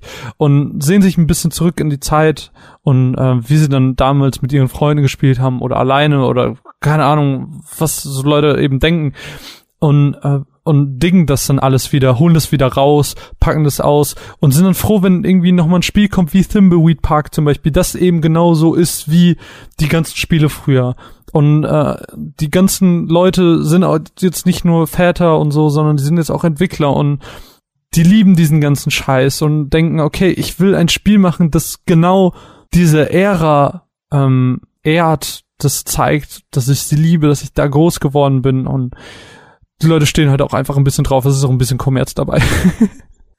Ich sehe das eigentlich, Entschuldigung, genauso, denn ähm, dadurch, dass die Technik es halt ermöglicht, dass es überhaupt erst stattfindet, das ist das Geile dabei. Das heißt, durch eine Virtual Console oder Wii U oder so ist es überhaupt erst möglich, das in der Form zu machen, ne? durch Emulatoren Aber oder durch ist ja was- Remakes und durch Remaster. Die Virtual Console ist ja für die Originalspiele. Während die neuen Spiele, die alle diesen, diesen Hype ausnutzen, sind ja auf die Technologie von heute ausgelegt. Ja, klar. Aber ja, okay, wie viele Spiele sind das denn? Das ist äh, vielleicht Shovel Knight und Thimbleweed Park. Ich glaube, da gibt's noch ganz, ganz viele mehr. Ähm, ich glaube, da musst du nur mal in Steam reingehen und dann findest Da du, muss die Indie-Beauftragte mal ein bisschen genauer recherchieren. ja, muss die in die Okay. Beauftragte mal in Steam reingehen und dann findet sie, glaube ich, 5000 verschiedene. Spiele, die genau das machen. Und ähm, das ist, das ist auf der Konsole vielleicht ein bisschen weniger präsent, aber dafür ist es halt auf dem PC umso krasser. Also ich muss auch sagen, dass mich immer so nach einer gewissen Zeit so dieses extreme Gefühl einholt, so boah fuck, ich muss jetzt Pokémon spielen. Und ich habe es jetzt in letzter Zeit damit kompensiert, dass ich wieder angefangen habe, Pokémon Go zu spielen. Und Du hast ähm, letztens getweetet so, okay, ich habe mir das jetzt wieder runtergeladen. Dabei hast du noch im App-Podcast, hast du das auch runtergeladen. Ja, beim App-Podcast habe ich sofort wieder gelöscht. Und jetzt gerade, wo alle wieder anfangen, habe ich jetzt wieder angefangen. Und ähm, ich muss sagen, mein Startdatum war der 10. Juli 2016. Und ich muss mal kurz erwähnen, dass die Pokestops sehr viel weniger Pokebälle droppen. Ich habe richtig Pokeballnot und ich renne hier schon rum wie eine Irre. Wollte ich nur gesagt haben. Aber ich habe jetzt auch wieder angefangen, Pokémon Diamant zu spielen und Hard Gold. Und es ist halt für mich so dieses, ich merke ganz ehrlich, dass meine Aufmerksamkeitsspanne für viele Spiele nicht mehr lang genug ist. Und ich will das eigentlich wieder trainieren, weil mich stört das. Und ich kann zum Beispiel Pokémon nicht mehr nur Pokémon spielen. Ich muss immer dabei noch was schauen und so weiter, was ich mir gerne abgewöhnen würde, weil ich gerne mehr Achtsamkeit auf die Dinge legen würde. Und tatsächlich ist es leider in letzter Zeit häufig damit verbunden, diese Enttäuschung zu spüren und zu merken, ah, das Spiel ist doch gar nicht mehr so gut, wie ich es in Erinnerung hatte. Zum Beispiel war das bei mir, ähm, ich habe mich mega auf Donkey Kong äh, Tropical, nee, Donkey Kong Country 3D gefreut für den 3DS, hab's mir geholt und fand's wirklich ein paar Level echt cool, aber es kam gar nicht dieses Gefühl auf, wie als ich als Kind Donkey Kong gespielt habe. Und dann habe ich's verkauft, dann war ich schlecht drauf. Und ich find's gerade ganz schön, dass ich mit Zelda, weil ich ja jetzt Stück für Stück die Zelda-Spiele nachhole, nochmal dieses Erlebnis habe, ein Spiel zu spielen, wo ich wirklich das Gefühl habe, das ist von der alten Schule. Jetzt mal nicht bei Breath of the Wild, hatte ich es ehrlich gesagt nicht so doll, aber zum Beispiel bei Wind Waker oder bei, ähm, ja, bei ähm, Ocarina of Time auch, aber das habe ich nicht weiter gespielt. Und ähm, ich mag das, wenn man noch das Gefühl hat, wie das früher halt war. Ne? Man war bei Freunden und hat die Gameboy-Spiele durchprobiert und hat äh, damals gab es nicht das, hey, wir speichern jetzt und spielen innerhalb der nächsten zwei Jahre das Spiel durch, sondern es war halt, ich spiele das Spiel entweder in gefühlt zwei, zwei Tagen durch oder ich beende es vermutlich nie. Und ähm, irgendwie fehlt mir das so ein bisschen, weil dieser Luxus von, ich spiele seit einem Jahr einem Jahr und zwei Monaten jeden Tag Overwatch, also fast jeden Tag. Ich wollte gerade sagen, du hast auch schon relativ große Unterbrechungen gehabt. Ja, es war, ja, aber es war immer so, ähm, dass ich dann wirklich ab und an mal. So eine äh, geschichte Nö, nicht mal. Also ich war immer, äh, also jetzt nicht jeden Tag im Sinne von jeden Tag zwei Stunden, aber äh, ich habe jede Woche auf jeden Fall mehrfach Overwatch gespielt. Es gibt halt wenig Tage, wo ich halt gar nicht vor der Konsole hänge. Und das ist halt, das ist ein sehr, sehr schöner Luxus. Aber ich habe am Anfang, hat mir sofort das eine gefehlt. Und zwar, mich hat's gestört, dass es dauerhaft abrufbar war. Mich hat's gestört, dass ich den ganzen Tag da sitze und es halt wirklich spiele, weil das war die Zeit nach meinem, nach dem Arbeiten und ähm, ich halt die Zeit dafür hatte.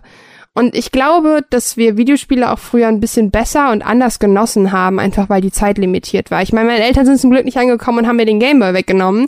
Aber ähm, ich musste dann halt auch zum Sport oder wir haben dann zusammen was gemacht mit der Familie oder so. Oder diese haben halt dann gesagt, jetzt leg den mal bitte weg oder so. Und ähm, ich erinnere mich noch ziemlich gut, wie ich mit keine Ahnung, sechs oder so auf einem Weihnachtsmarkt saß, aber der war innerhalb eines Altenheims, wo meine Oma zu der Zeit lag und saß da in der Ecke, hab auf dem alten Gameboy Pokémon Blau gespielt und war im Felstunnel, was auf dem alten Gameboy ohne Blitz TM der Horror war.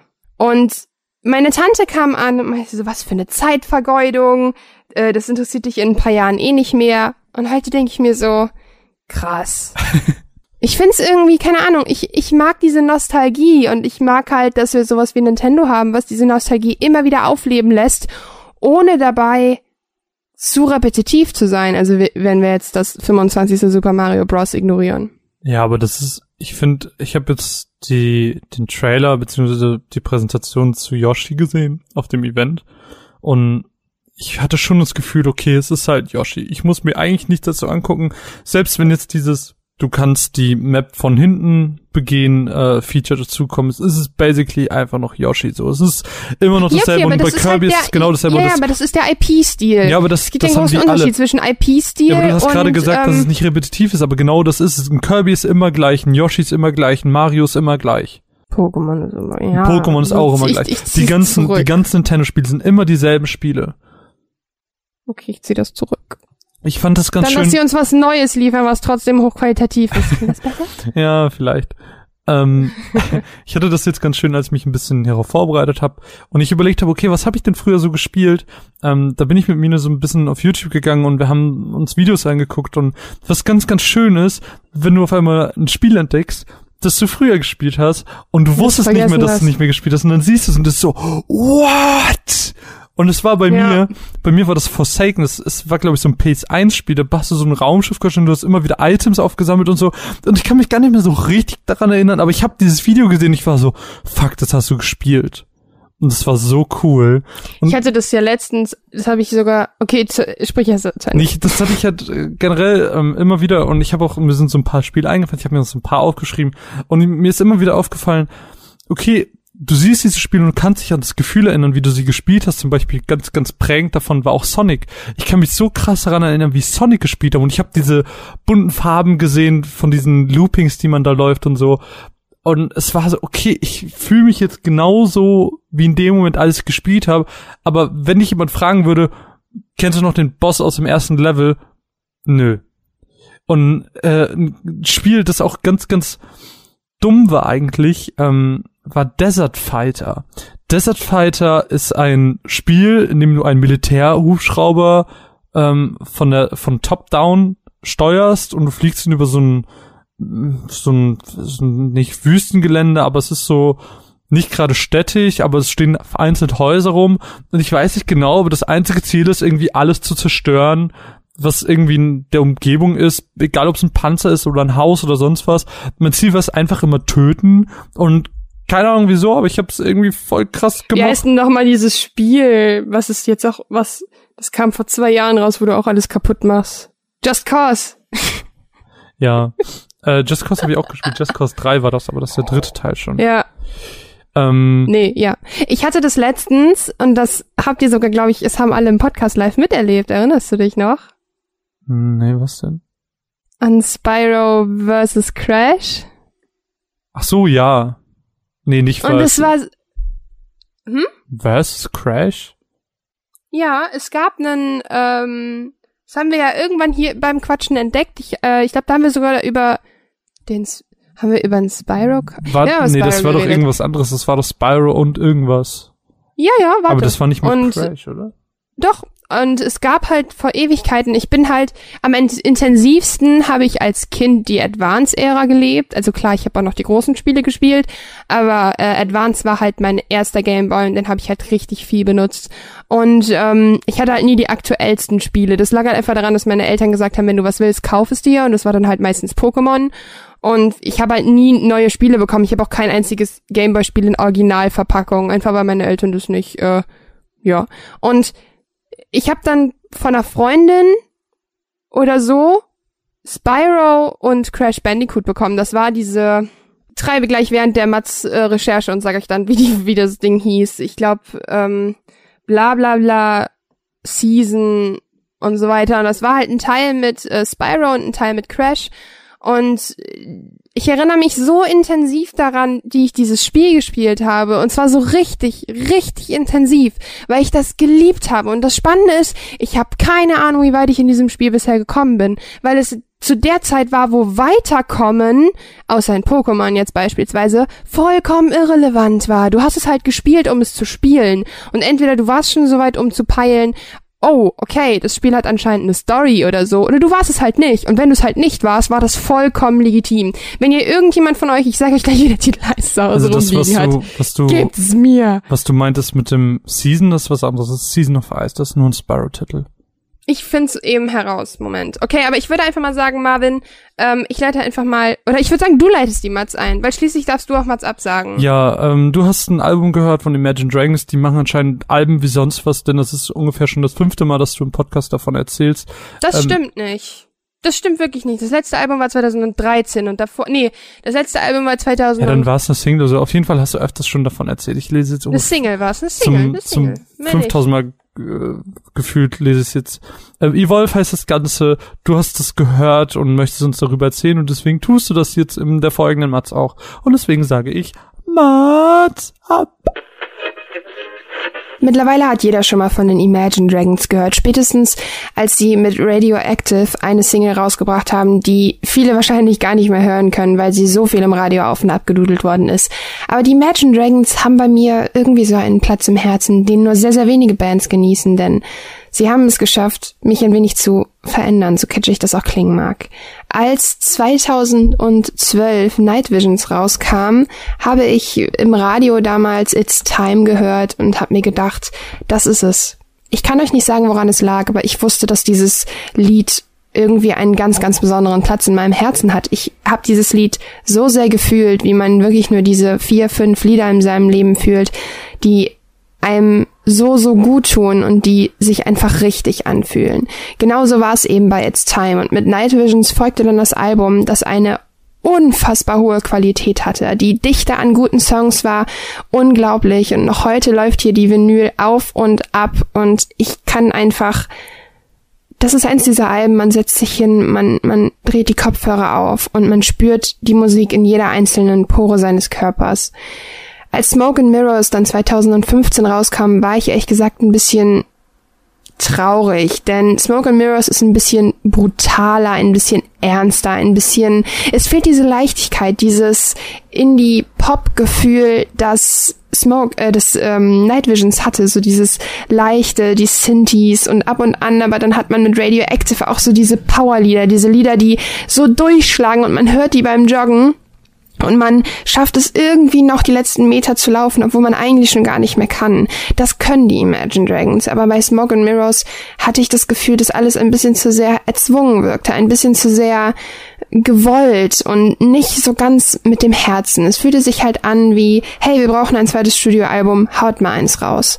Doch jetzt, am 23. Juni, war es soweit und Evolve, das dritte Studioalbum der Band, erschien endlich. Und als Believer rauskam, also die erste Single-Auskopplung vor einigen Monaten, habe ich mir gedacht, okay, das ist nicht schlecht, aber es ist mir wieder ein wenig zu hart. Doch irgendwann dann kam Thunder raus, die zweite Single-Auskopplung. Und da habe ich mir schon so gedacht, okay, okay. Man muss dazu auch sagen, ich bin sofort auf die Coverarts angesprungen, denn die sind so, so schön dieses Mal. Genauso wie Night Visions. Als ich Night Visions das Coverart gesehen habe, habe ich mir gedacht, das ist fucking Kunst. Und ähnlich ist es jetzt halt wirklich abgelaufen bei Evolve, als ich Coverarts gesehen habe zu What, Whatever It Takes oder Walking the Wire oder Thunder und Believer, habe ich mir nur so gedacht, ihr wisst ganz genau, wie ich zu triggern bin. Mit äh, Whatever It Takes und Walking the Wire kamen dann nochmal zwei Lieder heraus, die mich auch voll getroffen haben. Und dann das Album. Evolve zeigt, was die Band eigentlich kann. Es ist kein Night Visions, muss man einfach sagen. Es ist ein fantastisches Album, aber trotzdem kein Night Visions. Doch es hat einfach so diese es deckt einfach alles ab. Es hat Lieder wie Rise Up, zu denen man beim beim Putzen durch die Wohnung tanzt, zu denen man nochmal richtig in die Pedale tritt auf dem Fahrrad, oder die man einfach hört und das Herz fängt schneller an zu schlagen und man fühlt sich so ein bisschen unendlich, wie wenn man damals It's Time gehört hat. Andererseits hat es Lieder wie Yesterday, die sich ein wenig ähm, Beatles-mäßig anfühlen, nicht nur wegen dem gleichen Namen, sondern vom Stil. Der Stil ist ganz anders. Sie brechen einen kompletten Stil. Oder es gibt so Lieder wie Dancing in the Dark, die ganz, ganz, nochmal ganz, ganz anders sind. Und die Imagine Dragons machen irgendwie nichts neu, aber trotzdem fühlen sie sich besonders an, denn das, was sie machen, machen sie unfassbar gut. Die Texte der Imagine Dragons sind wirklich fantastisch. Man hat das Gefühl, man blickt so ein bisschen hinter die Fassade, fühlt sich so ein bisschen ergriffen, ohne dass man gezwungen poetische Texte liest. Es fühlt sich einfach gut an, diese Texte zu hören. Außerdem sind alle Lieder unfassbar catchy. Und das ist eigentlich genau das, was ich in guter Musik suche. Ich möchte die Augen schließen können und es muss mir dieses eine Gefühl geben, dieses Gefühl, sich so ein bisschen unendlich zu fühlen. Und das schaffen die Imagine Dragons immer, immer wieder. Und auch wenn Evolve kein Night Visions, kein ähm, unfassbar fantastisches Album ist, macht es mir unglaublich viel Spaß und ich freue mich so, so sehr, dass sie zurück sind, denn ich fühle mich wirklich gerne unendlich glaube, es war das Crash Bandicoot und Spyro Super Pack. Ich weiß aber gerade nicht, ob es wirklich Spyro Orange war. Hm. Ich habe keine Ahnung. Ähm, ja, ich würde sagen, wir reden jetzt. Nein, es war nicht Spyro Orange. Ich würde sagen, wir reden jetzt ich in dem Teil noch so ein bisschen Recherche. über ein paar Spiele, die wir früher gespielt haben. Und dann würde ich ganz gerne auf das Retro-Thema eingehen, weil so viele Matzen haben wir heute gar nicht. Wir haben jetzt noch vier Stück. Das ist relativ wenig im Vergleich zu sonst. Wir sind ja jetzt schon bei Musik. Wir haben nur ein Spiel gehabt, das ist sehr traurig. Ich würde nämlich super gerne über äh, Titel reden, die ich früher noch gespielt habe. Ich habe nämlich das aller, allererste, was mir eingefallen ist, wenn ich an ein altes Spiel gedacht habe, dann war das Looney Tunes. Es gab damals für den ersten Gameboy so ein Looney Tunes Spiel. Ich kann mich auch hier gar nicht mehr an so viel erinnern, aber es war ähm, ich konnte mich an ein Level erinnern, da warst du, glaube ich, mit diesem weiblichen Bugs Bunny, ich weiß gar nicht, ob sie einen Namen hat, ähm, ähm, was so, so Nein, natürlich hat's einen Namen. Ja, natürlich hat sie einen Namen, aber I don't know. Es ist weiblicher Bugs Bunny in meinem Kopf. Ähm, und sie war irgendwie in so einem in so einem ähm, antiken Tempel oder irgendwie sowas. War halt auch ein 2D-Sidescroller, obviously, weil es der erste Gameboy war. Ähm, ich weiß noch, man konnte die Charaktere wechseln, aber ich ich weiß noch, dass ich mich voll oft an diesem Spiel aufgehangen habe. Ich es so oft von vorne angefangen habe, einfach weil ich an bestimmten Stellen nicht weitergekommen bin und dann aber trotzdem so viel Spaß hatte, dass ich irgendwie immer von vorne angefangen habe. Und ah, ich konnte mich auch noch an so ganz viele Level mit dem tasmanischen Teufel erinnern. Ich weiß nicht, Looney Tunes fand ich früher richtig cool irgendwie. Das Gameboy-Spiel. Ich hab's geliebt. Ich habe auch die Serie auf Kika geliebt. Die war so geil. Ich hab die jeden Tag um 16 Kika. Uhr oder so geguckt. Was für ein Kika-Kind. Ja. Nein, ich war kein, ich war ein super RTL-Kind, aber äh, ich hatte sehr früh einen Fernseher, deshalb. Ich habe herausgefunden, es ist übrigens Crash and Spyro Super Pack Volume 1, Crash 2 und Spyro Season of Ice. Ja, aber das Kostet ja. 25 Wucher-Euro auf Amazon. Unverschämtheit. Jedenfalls, ja. das Spiel war halt ganz, ganz toll und ähm, das sollte man sich auf jeden Fall mal geben. Looney Tunes, sehr, sehr viel Liebe dafür. Es gab auch irgendwo, ich glaube für den Super Nintendo war das, gab es glaube ich auch ein Roadrunner-Game das war auch cool. ja. Hm. Und ansonsten, was habe ich denn noch? Als 2D-Dinger war auf jeden Fall zum einen Aladdin. Aladdin war richtig krass. Vor allem, wenn man sich heute mal diese Das für ein SNES? äh, oh, so, äh, äh, SNES. SNES. Ähm, ja, ich glaube schon. Ähm, aber wenn man sich das jetzt mal anguckt, wenn du dir mal Videos davon anschaust, das sieht einfach wirklich de facto einfach immer noch gut aus. Das ist genauso wie DuckTales.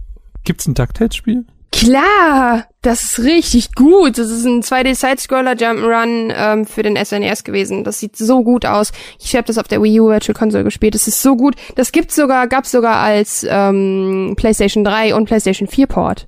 Echt? Ja, das ist mega geil, das Spiel. Ich google das jetzt mal. DuckTales, was hast du gesagt? E SNES? Ist geil, sieht auf allen Dingen cool aus. Und im Intro, ähm, da läuft das DuckTales-Intro, das ist mega geil. Boah, das kenne ich gar nicht. Aber das ich kenn, lohnt ich, sich echt. Das Das, ist ein so und das ist fucking schwer. Ach, jo, ich kann mich auch daran erinnern, dass das jetzt letztes nochmal rauskam. Aber ich glaube, es gab zwei. Es gab das für den SNES und für den NES. ich sehe hier auf jeden oder? Fall DuckTales 3. Schau mal eben. Es gibt anscheinend auch einen dritten nee, Teil. es gab's das wohl nur für den. Nee, ich meine das für den NES. Aber es sieht auch echt gut aus. Ich kann mich auch noch an, an so ein Spiel erinnern von der PlayStation 1. Ich weiß nicht, wie es Ah, heißt. jetzt weiß ich auch, warum es gut aussah. Die haben's geremastert. Entschuldigung, ja. Ähm, ich weiß nicht genau, warum ich den Namen nicht kenne und ich habe ich hab ihn noch nicht gefunden. Ähm, das war so ein Spiel, da hat man so einen Mac gesteuert. Das war, glaube ich, auch aus der Vogelperspektive. Und Ziel war es halt, das andere Macs auszuschalten. Ich glaube, das konnte man sogar äh, kompetitiv gegen andere spielen. Und das hatten wir früher auf sehr legale Weise ähm, und überhaupt nicht gebrannt. Das hätte, ey, ich glaube nicht mal, war Spiele brennen damals verboten. Natürlich. Aber es hat halt jeder gemacht früher. Ja, ich wollte gerade sagen, unser Onkel war sogar so ein Crack, der hat sogar Sims gebrannt. Krasser Typ.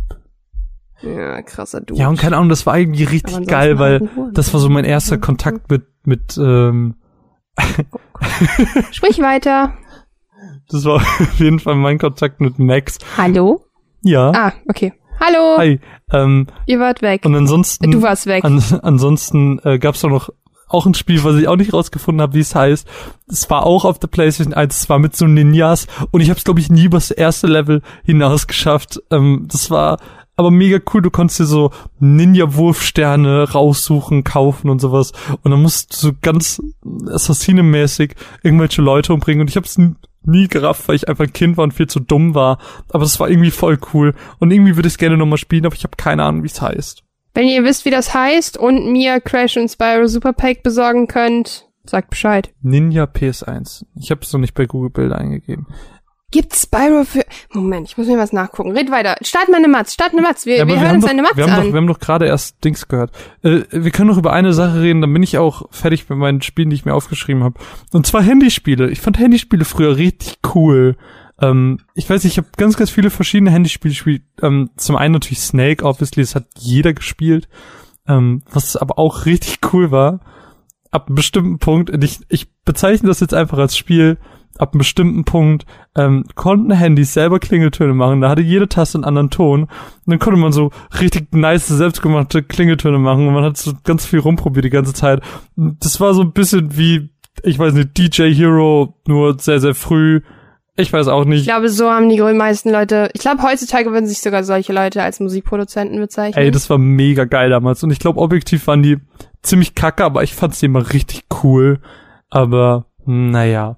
Hm, Ansonsten war richtig gut. Ich habe ähm, mit meinem Papa früher, äh, der hatte immer so ein Diensthandy von der Arbeit und ähm, da auf, auf das war so ein Handy, das konntest du aufklappen. Und dann hatte das so einen richtig Oh, nicen Bildschirm. Bonze. Und dann äh, konnte man darauf, ähm, wie heißt das nochmal, Pinball spielen. Und oh, das war geil. richtig geil. Dann haben wir immer Pinball gespielt. Ähm, und zwar immer so lange, bis der eine den anderen übertrumpft hat.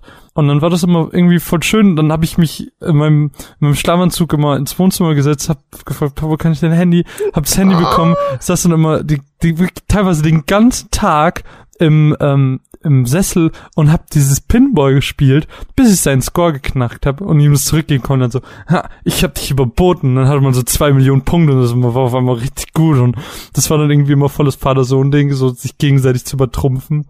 Und generell habe ich immer auf dem Handy auch von meiner Mutter gespielt, wenn wir unterwegs waren. Ähm, da gab es zum einen Space Impact, das war richtig geil. Das war, äh, da ist man so mit so, mit so einem Raumschiff geflogen und hat die ganze Zeit so geschossen und einem sind ganz viele Gegner entgegengekommen und es gab Bosse und sowas und es war eigentlich relativ schwer sogar, aber das war irgendwie so cool. Es war eigentlich recht simpel, aber so cool. Und was noch bescheuerter war, war Bounce Ball. Da war man so ein roter Ball und ist einfach nur die. Das kenne ich, das hieß nur Bounce. Echt? Hm. Ich meine, wir haben Bounce Ball stand da. Warte mal. Bounce Ball. Ah, das war auf jeden Fall ganz verrückt, wo man diese Rätsel lösen musste und sowas. Es gibt keine Spyro-Spiele auf dem 3DS. Du armer Mops. Ich verstehe Nintendo, ich werde Nintendo nie verstehen, warum sie nicht einfach alles auf den 3DS porten. Die sind so blöd in der Hinsicht. Aber hattest du denn früher nicht dieses Handyspiel-Ding? Doch auch, also ich habe super gerne, ähm, äh, wie heißt es denn? Hieß es denn Skydiver hatte das Handy meines Papas. Da lief dann Da springst du aus dem Flugzeug und dann musst du so versuchen, die ähm, den Landepunkt einfach zu treffen. Und das hat Spaß gemacht? Ja, klar, und da lief so richtig, die Musik war so geil, die kenn ich bis heute noch. Hast du jemals- Aber ich habe tatsächlich auf dem auf dem auf dem PC habe ich richtig viel ähm, wie heißt's äh, Pinball gespielt und Oh, zwar richtig viel. Das war auch cool. Das war so geil auf dem äh, Windows 95er Laptop. Hast du mal so Mega Man gespielt? Ja, aber ja, aber meine Freunde waren halt auch alle zu jung, um das intensiv zu spielen. Das heißt, die haben das irgendwie nur vom großen Bruder oder so mal bekommen und da habe ich auch nicht so. Aber es ist ja echt krass bo bockschwer an manchen Stellen, ne? Aber das ist richtig cool. Ich mag halt Mega Man als Konzept irgendwie ganz gerne, dass du halt so, am Anfang hast du deinen Blaster und je nachdem, welches Level du freischaltest, kriegst du halt die Fähigkeit von dem Typen einfach und das war irgendwie immer voll cool. Und dann gab's auch nachher geil. die Serie und dann hat man irgendwie die ganze Zeit die Serie geguckt und dann später gab's auf RTL 2 noch eine neuere, Anti-Warriors hieß die und dann war das noch so, oh Gott, ich kenne Mega Man doch von früher und jetzt ist es auf einmal noch cooler. Oh mein Gott, ich liebe Mega Man. Ich weiß nicht, ich mag Mega Man als Konzept einfach voll gerne. Wusste ich gar nicht, dass du es so intensiv spielst, gespielt hast. Es gab richtig viel Mega Man Stuff. Also Spiele tatsächlich nur so ein recht altes, daher kannte ich halt das Prinzip und dann kamen halt diese ganzen Serien und das dann hatte mich das halt völlig, weil ich irgendwie die Antagonisten und so alle so cool fand, weil sie alle so unterschiedlich waren und Mega Man dann immer sich, sich die, die Fähigkeiten von den ganzen Leuten geholt haben. Das war irgendwie immer voll cool. Das hat mir irgendwie immer voll gut gefallen. Dann hast du auf einmal so, ich weiß nicht, von, von Magma Man hat's auf einmal die Feuerfähigkeit und so und das war voll cool. Ich gucke mir Mega Man so gerne als äh, Speedrun an. Das ist so entspannt. Kann ich euch empfehlen. Hast du einen Gamecube? Ähm, nee, ich bin bei Nintendo bin ich tatsächlich nach dem Super Nintendo ausgestiegen und erst mit der Wii wieder ein. Ich habe einen N64 hier rumliegen, den ich geschenkt bekommen habe von einem Kumpel von meinem Bruder. Und Mario Kart habe ich dafür, aber nur einen Controller. Ich weiß nicht, Nintendo war bei mir so ein Ding, das habe ich letztens nochmal gemerkt. Ähm, das hat mich nach dem Super Nintendo nicht mehr gepackt. So, ich hatte da gar keine Lust drauf. Ich hatte kein Interesse, weil für mich war es bei einem ähm, gerade im Jugendalter war das so Nintendo, das sind diese ganzen Kinderspiele und PlayStation, das sind die richtigen Spiele. Und jetzt momentan merke ich das wieder, wie dieses ganze Nintendo-Gefühl, was ich früher hatte als Kind, so richtig wiederkommt und wie die Lust auch wiederkommt, diese ganzen Spiele nachzuholen und, und, und zu spielen und so. Ähm, ja, keine Ahnung. Bei mir ist dieses ganze Nintendo-Fieber ein bisschen später erst wieder ausgebrochen. Das hatte eine recht lange Zeit pausiert bei mir. Aber ich weiß nicht, kannst du das nachfühlen? Hast du das vielleicht ähnlich?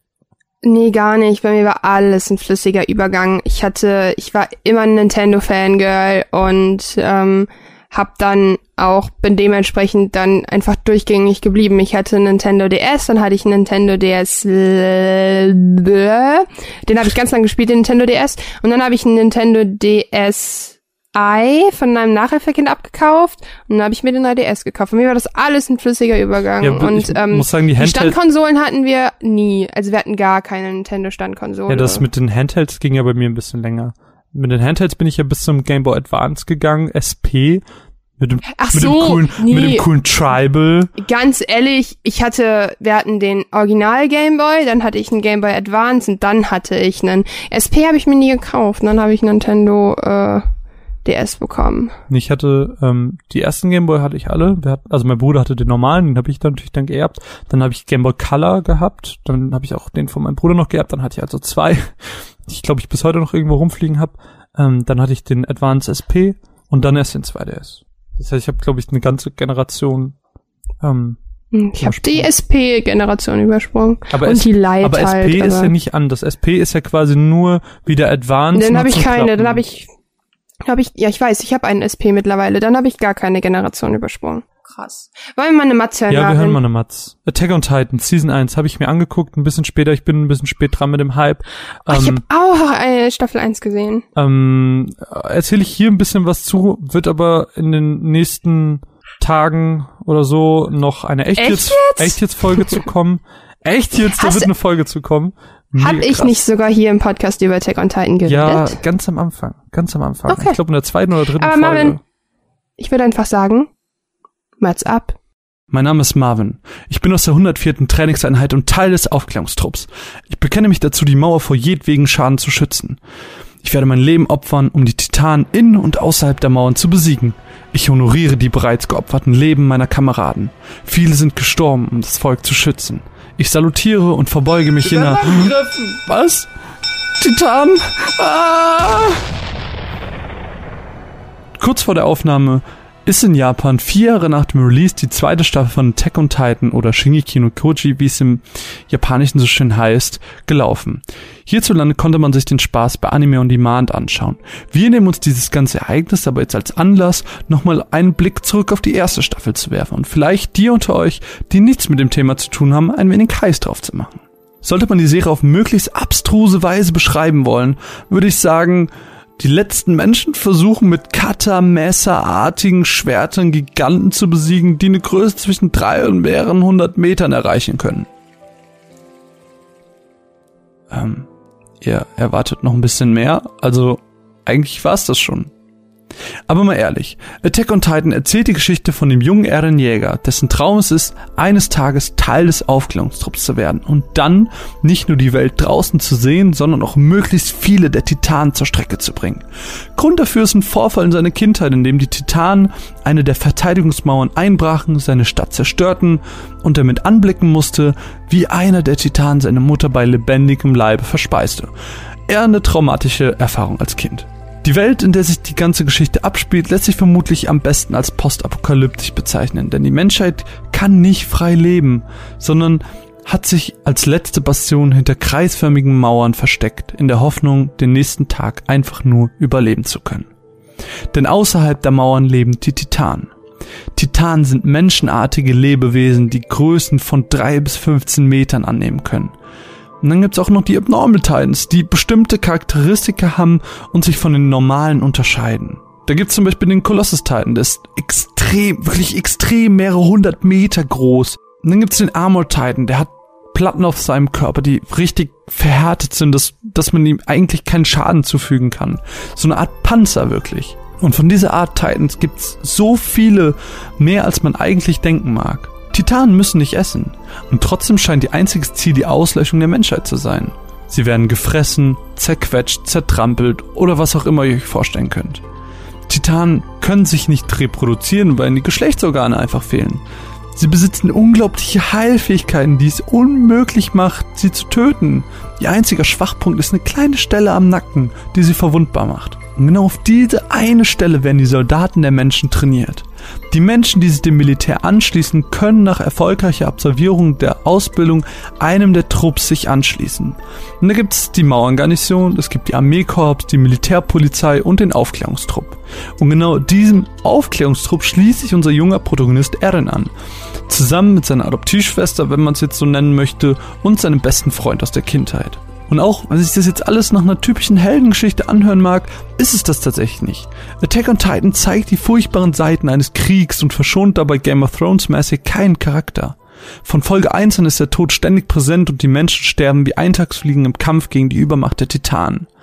Ich mag die Brutalität und wie sich der Anime nicht zurücknimmt, einen Krieg darzustellen. Es ist egal, ob ein Krieg zwischen Menschen stattfindet oder mit extrem großen Monstermenschen. Am Ende bleiben zerstörte Mauern und Zuhause, tote Menschen und nichts als Trauer zurück. Und trotzdem darf man sich diesem Leid nicht hingeben und muss weitermachen.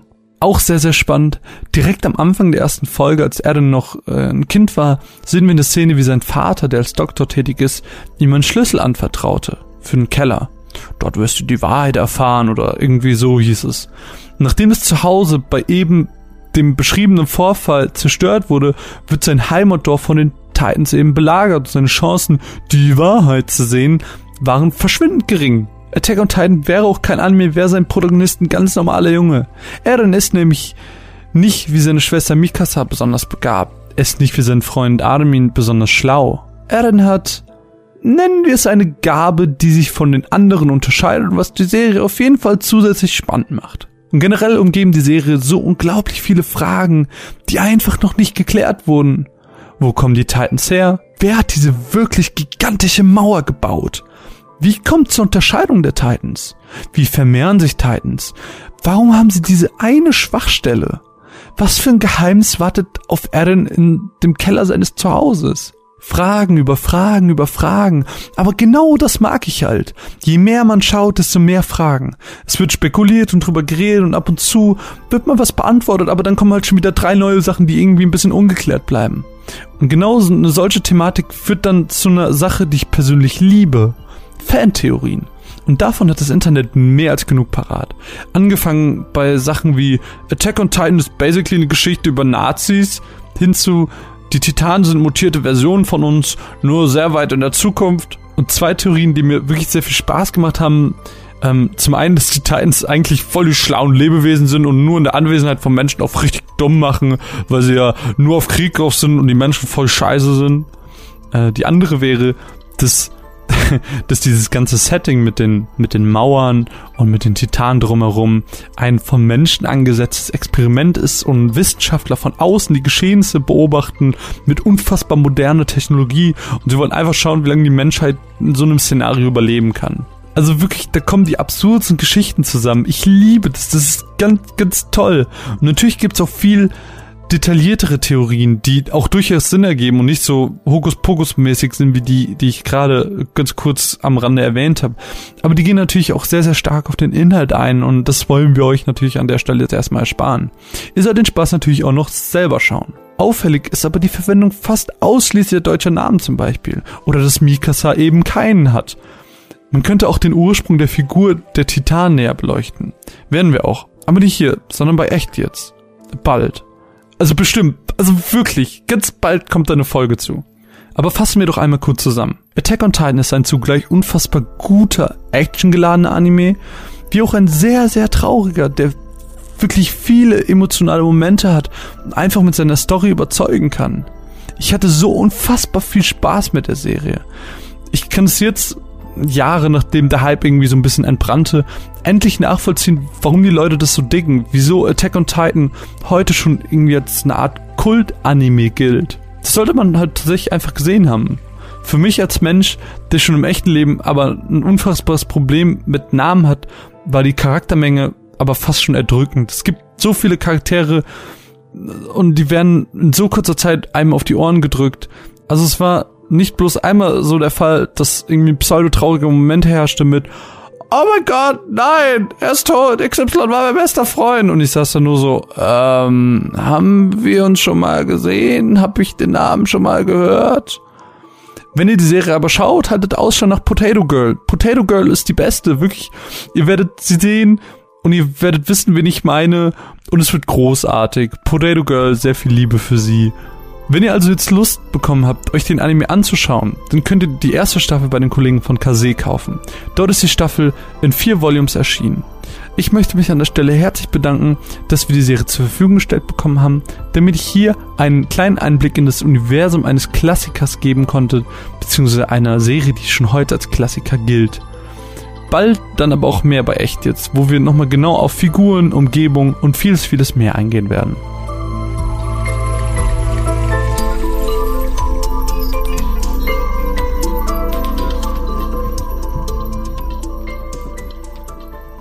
Wir haben 24% Akku, das ist nicht viel. Ich würde ganz Wir gerne über, es jetzt. haben wir ganz, ganz viel über Spiele geredet, das soll aber auch dazu reichen. Ich würde ganz gerne jetzt über das Thema Retro reden. Retro haben wir eben schon mal kurz angeschnitten mit der Faszination Retro, warum Leute auf einmal so auf Retro widerstehen. Ich würde ganz gerne über das Thema D-Max sprechen. Oh, es ist so cool. Hast du vor meiner Umfrage schon mal etwas von D-Max Nein. gehört? Noch nie. Aber ich will Assassin's Creed als Sidescroller, was nicht Chronicles Ich heißt. wollte es gerade sagen. Bleh. Entschuldigung, ich habe ein bisschen in meinen Mund erbrochen.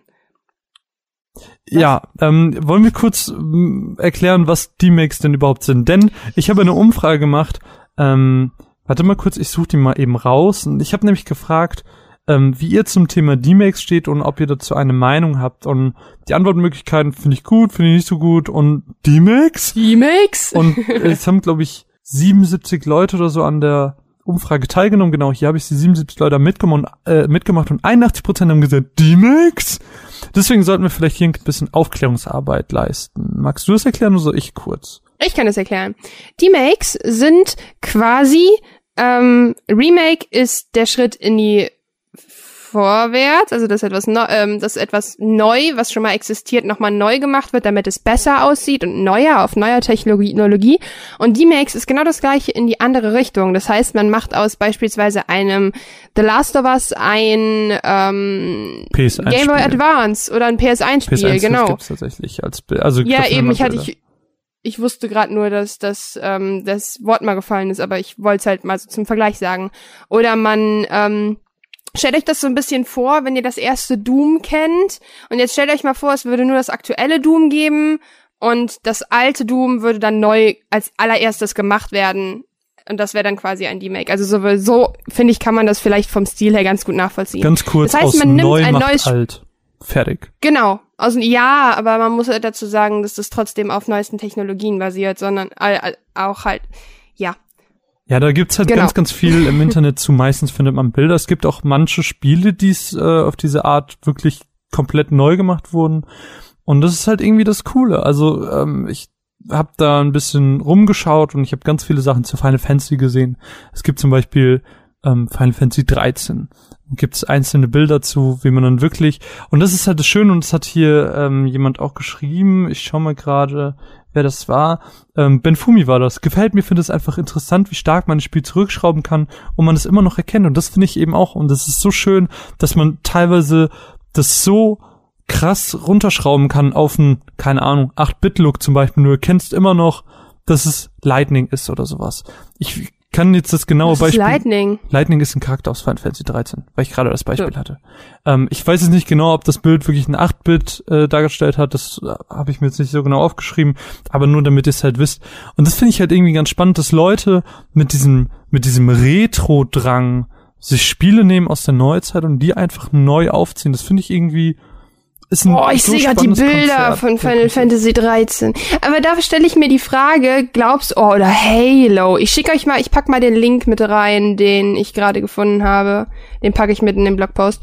Ähm, ich find's halt so, also ich stelle mir halt die Frage, Marvin, glaubst du Menschen, die nichts mit Retro zu tun haben oder mit 8-Bit, können damit was anfangen?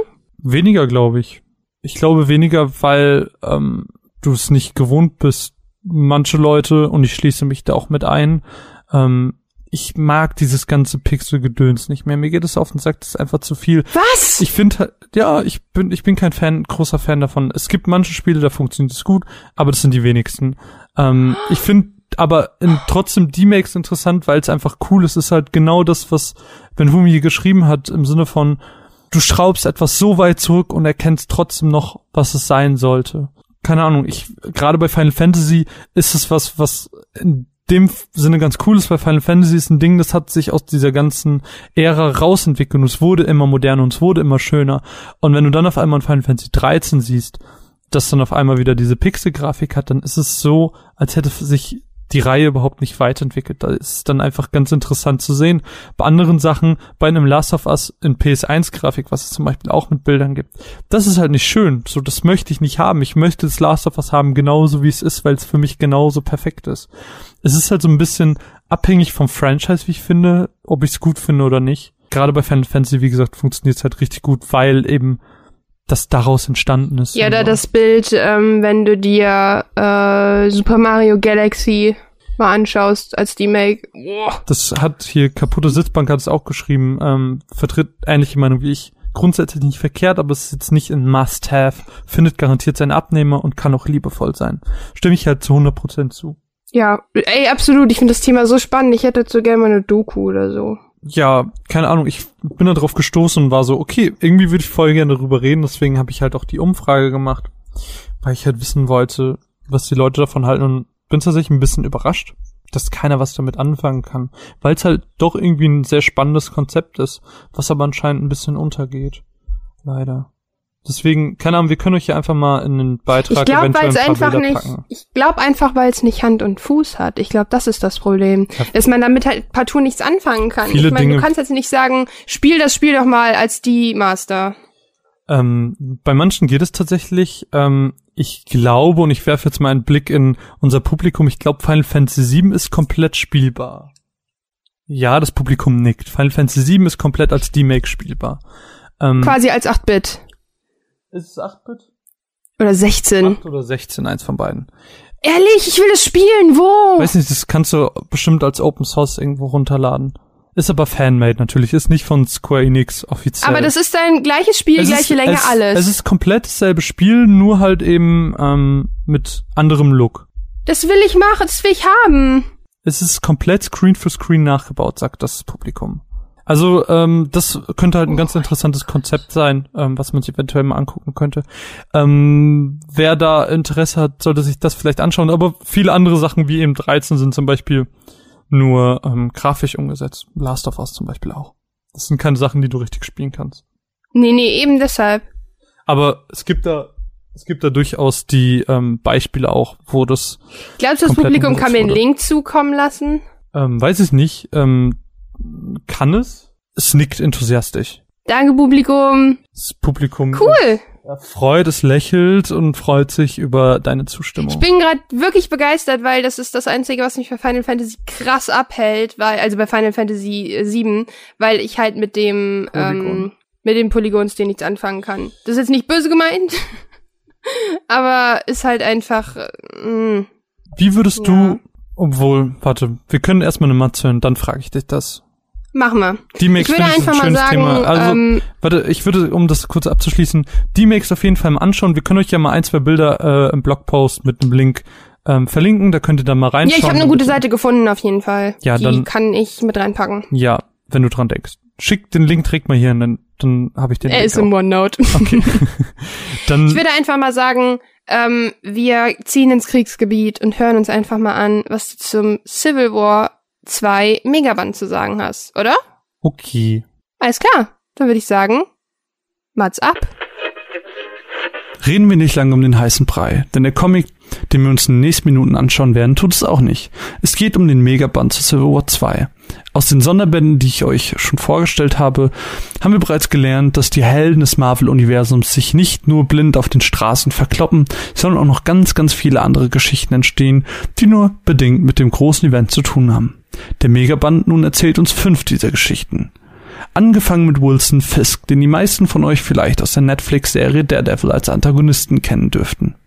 Dieser kehrt nämlich zurück in die Stadt, die von den Heldenkämpfen gebrandmarkt ist, um sich das zurückzuholen, was ihm zusteht.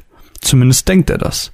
Die meisten Schurken trauen sich wegen Ulysses Vorhersagen nicht mal mehr ein Verbrechen zu begehen, weil sie doch direkt geschnappt werden, bevor sie es tun. Fisk Geheimwaffe dabei, ein Junge namens Janus. Aus einem anfangs unerklärlichen Grund erscheinen seine Taten nicht in den Visionen Ulysses vorzukommen. Er scheint eine Art Unsichtbarkeitsmantel zu tragen, wenn man so sich vorstellen möchte, wodurch Fisk nach und nach neue Männer für sich rekrutieren kann und ein Ding nach dem anderen durchziehen kann. Im Laufe der Geschichte wird der Punisher noch auf Fisk angesetzt, er wird gefangen genommen und braucht Monate für seine Rache an. Ach, das verraten wir jetzt mal besser nicht. Die Geschichte ist wirklich schön aufgebaut, hat eine abwechslungsreiche Erzählstruktur und bietet immer wieder Actionsequenzen, die das Lesen dynamisch werden lassen. Und auch wenn das Schicksal von Fisk nicht egaler sein könnte für unsere Helden, Und auch wenn das Schicksal von Fisk nicht egaler sein könnte für unseren Heldenkrieg, lernen wir erneut eins. Ulysses Vorhersagen sind nicht perfekt. Er kann die Zukunft nicht vorhersagen. Er zeigt nur Wahrscheinlichkeiten an, was passieren könnte, ohne eine Garantie, dass es wirklich so kommen muss. Die zweite Geschichte nimmt sich auch den Fähigkeiten unseres jungen Inhuman an, und zwar hier direkt. Denn die Königin Medusa höchstpersönlich bringt ihn in die Wüste zum Turm der Weisheit, wo er auf Karnak treffen soll. Seine Fähigkeit ist das Erkennen von Fehlern in alles und jedem. Er soll also schauen, wie effizient Ulysses Fähigkeiten sind oder wo eben Fehler sind. Wie sehr man auf das vertrauen kann, was er sagt. Ulysses sieht man hier einfach wieder an er ist kein großer Held. Er ist auch nicht sonderlich tapfer.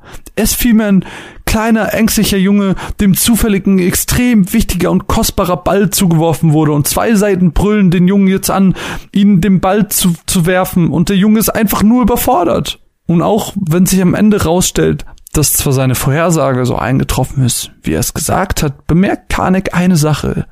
Die Details stimmen nicht. Ulysses Vorhersagen sind nicht perfekt. Alles deutet irgendwie darauf hin, dass es früher oder später zu einem Vorfall kommt, der durch eine falsche Vorhersage ausgelöst wird. Was das aber genau sein wird, lässt sich natürlich nur erahnen und vielleicht wird irgendwie ein Held sterben. Keine Ahnung, ich weiß es nicht. Ich kann da auch nur spekulieren wie alle anderen. Sam Wilson, der das Schild Captain America übernommen hatte damals, muss sich jedenfalls ganz anderen Dingen stellen. Denn die Bevölkerung möchte nicht länger, dass er der geflügelte Cap ist. Sie fordern, gib den Schild zurück. Ganze Protest- und Social-Media-Kampagnen sind damit entstanden, aber Sam weigert sich. Er glaubt, er muss diesen Job durchziehen, denn Steve Rogers, der Captain America, habe ihm ja den Schild gegeben und würde ihm trauen. Wir sehen, wie Sam sich einer Situation annimmt, die zu eskalieren droht und wie er überlegt, wie er diese am besten löst. So oder so, sah er für sich immer nur die negative Schlagzeile. Und trotzdem will er nicht aufgeben, denn er denkt, er macht alles richtig und müsse ein Symbol für die sein, die Stärke und Schutz im Leben brauchen. Leider sehen das nicht alle so, denn eine Reihe von sehr einflussreichen Männern stellt sich ihm in den Weg, indem sie den US-Agent anheuern. Ein sehr nationalistischer Held, wenn man so möchte, der zu seinen Zeiten auch mal den Schild von Cap trug, äh, diesen aber später dann wieder an Steve abgab, als er das wollte. Er soll die Lösung für das ganze Problem sein. Er soll der Bevölkerung das wiedergeben, was sie wollen. Er soll Sam den Schild mit Gewalt abnehmen. Es kommt schließlich zum erbitterten Kampf der beiden Caps, wenn man sie so nennen möchte. Doch hinter dem Auftrag des US-Agent steckt noch so viel mehr, als man vielleicht eigentlich dachte. Ich mochte hier das Thema der Diskriminierung und teilweise auch des Rassismus sehr, sehr gerne. Hier wird eben schön dargestellt, dass auch eine Comicbuchwelt keine Welt ist, die frei von Vorurteilen und Hass ist. Die Menschen protestieren und sind unzufrieden und man fragt sich als Leser, hat Sam denn überhaupt recht? Und am Ende gab es noch zwei sehr kurze Geschichten. Die eine handelt von Quicksilver, der seine Schwester Scarlet Witch aufsucht, um sie für seine Sache im Civil War zu rekrutieren. Diese lehnt ab, glaubt, ihre wahre Mutter gefunden zu haben. Es kommt ein bisschen zum Streit der Geschwister und mit Streit meine ich Kampf und manchmal ist man sich eben nur darauf einig, dass man sich uneinig ist. Die letzte Geschichte handelt dann von unserem Winter Soldier, der abgeschottet vom Rest der Welt mit irgendeinem kleinen Trupp irgendwo nirgendwo arbeitet und dann aber davon Wind bekommt, dass Spider-Man Captain America, also den originalen Captain America, ermordet haben soll. Für ihn gibt es natürlich nur eine Option, Rache. Wir wissen ja, die Steve und Bucky-Sache, das ist ja alles ein bisschen äh, intimer zwischen den beiden, wenn man es so nennen möchte. Es kommt zum recht kurzen Kampf tatsächlich zwischen unserem Sniper-Freund Winter Soldier und dem Spider-Man Miles Morales. Und ihr seht schon, wir haben hier eine Vielzahl an Geschichten, die teils so unterschiedlicher nicht sein könnten. Insgesamt enthalten im Megaband sind 13 Comichefte auf über 320 Seiten. Das heißt, es gibt für euch mächtig was zu lesen. Ich muss sagen, auch hier, ich hatte einfach meinen Spaß. Ich habe es mir natürlich auch ausgesucht. Hätte mir nur tatsächlich eine etwas kürzere Geschichte für Fisk gesucht, aber dafür vielleicht ein bisschen mehr zu dem Kampf zwischen Spidey und Bucky oder generell zu der Geschichte, weil ich das sehr, sehr spannend fand. Aber naja, am Ende des Tages es ist natürlich alles Geschmackssache. Manche mögen vielleicht auch einfach die Geschichte mit Fisk sehr gerne. Aber naja, besonders der Teil mit Captain America und Sam Wilson gefiel mir auch besonders gut, äh, einfach wegen der Thematik und der Darstellung. Den Comic könnt ihr, wie sonst auch, bei den Kollegen von Panini erwerben, bei denen wir uns auch recht herzlich für die zur Verfügungstellung bedanken möchten. Also eine Sache, ich habe jetzt noch zwei Sachen, das passt eigentlich perfekt ähm, mit der Anzahl der Matzen, die wir noch haben, und zwar sind das zwei. Ähm, da habe ich noch zwei Sachen, die ich ganz gerne ansprechen wollte, ähm, und mal sehen, was du dazu sagst, ob das wir da ein bisschen drüber reden. Und zwar eine Sache ist ein Zitat aus Wikipedia, da geht es so ein bisschen um Gründe für Retro-Gaming. Ähm, und zwar heißt es da, Zitat, sorry, dass Wikipedia zitiert, das dürfte ich natürlich sonst nirgendwo machen, aber hey. Stimmt, wir sind nicht mehr im Abi. ähm, Entschuldigung. Also, Zitat, der zweite Grund ist, dass viele Spieler der heutigen Spielindustrie vorwerfen, zu konservativ kommerziell zu agieren und kreativen Spielkonzepten keine Chance mehr zu geben oder geben zu können. Eine Sichtweise, die teilweise auch von Entwicklerfirmen und Publishern selbst geteilt wird. Findest du, und das ist jetzt meine Frage, die ich daraus so ein bisschen entwickelt habe, findest du, Spiele früher waren kreativer? Und heute ist es alles nur noch Kommerz. Das ist so die These, die ich daraus ähm, gelesen habe. Ganz schwer. Ich finde halt, ähm, ich würde das nicht so pauschalisieren, aber das Ding ist, Spiele früher waren halt, ich glaube, wir haben uns halt früher langfristiger mit Spielen beschäftigt, weil wir einfach nicht mehr hatten. Ich glaube, wir haben halt Pokémon zum 25. Mal gespielt, weil wir nur Pokémon hatten. Und ich glaube, daher hatte man auch eine innigere Bindung, beziehungsweise weil man früher vielleicht Spiele zum ersten Mal gespielt hat oder diese Art von Spiel und dass man dadurch eine viel intensivere ähm, Aber darum geht's ja gerade. Darum geht's ja gerade, äh, Sachen zum ersten Mal spielen. Das ist ja diese Kreativität. Heute kommt einfach noch das dritte, das dritte Call of Duty, Modern Warfare, schieß mich tot oder es kommt ein Remake zu God of War, was es irgendwie schon mal gab, beziehungsweise jetzt in abgewandelter Form. Es werden Marken genommen, die es schon gibt und einfach neu aufgesetzt, weil die Fans kaufen es ja. Es gibt weniger Kreativität in der Branche, weniger Mut, ähm, neue Marken zu entwickeln, weil das altbekannte ja läuft. Früher gab es öfters mal neue Spiele, neue Marken. Ähm, die ganzen Marken, die wir heute spielen, Zelda, Mario, Yoshi, Kirby, ähm, Pokémon, das sind alles Spielprinzipien, die damals entwickelt wurden und die einfach bis heute durchgehalten haben. Deswegen halt die Frage, wir sehen immer mal wieder neue Spielankündigungen, aber fehlt denen vielleicht auch die Kreativität. Und generell ist es halt einfach von der Masse halt sehr wenig. Schwierig. Ich weiß nicht, ich finde generell, da könnten wir, ähm, das könnten, ich würde das als einzelnes Thema mal machen. Ich glaube, das sprengt sonst den Rahmen, weißt du, was ich meine? Ja, aber ich finde, es ist ein ganz netter Rahmen, wo man so zehn Minuten drüber reden kann. Klar, wir können es auch ich mal glaube weiter, halt einfach, Ich glaube halt einfach, dass es nicht mehr die Situation gibt. Also es gibt sehr, sehr selten, dass es ähm, noch zum allerersten Mal eine Art von Spiel gibt.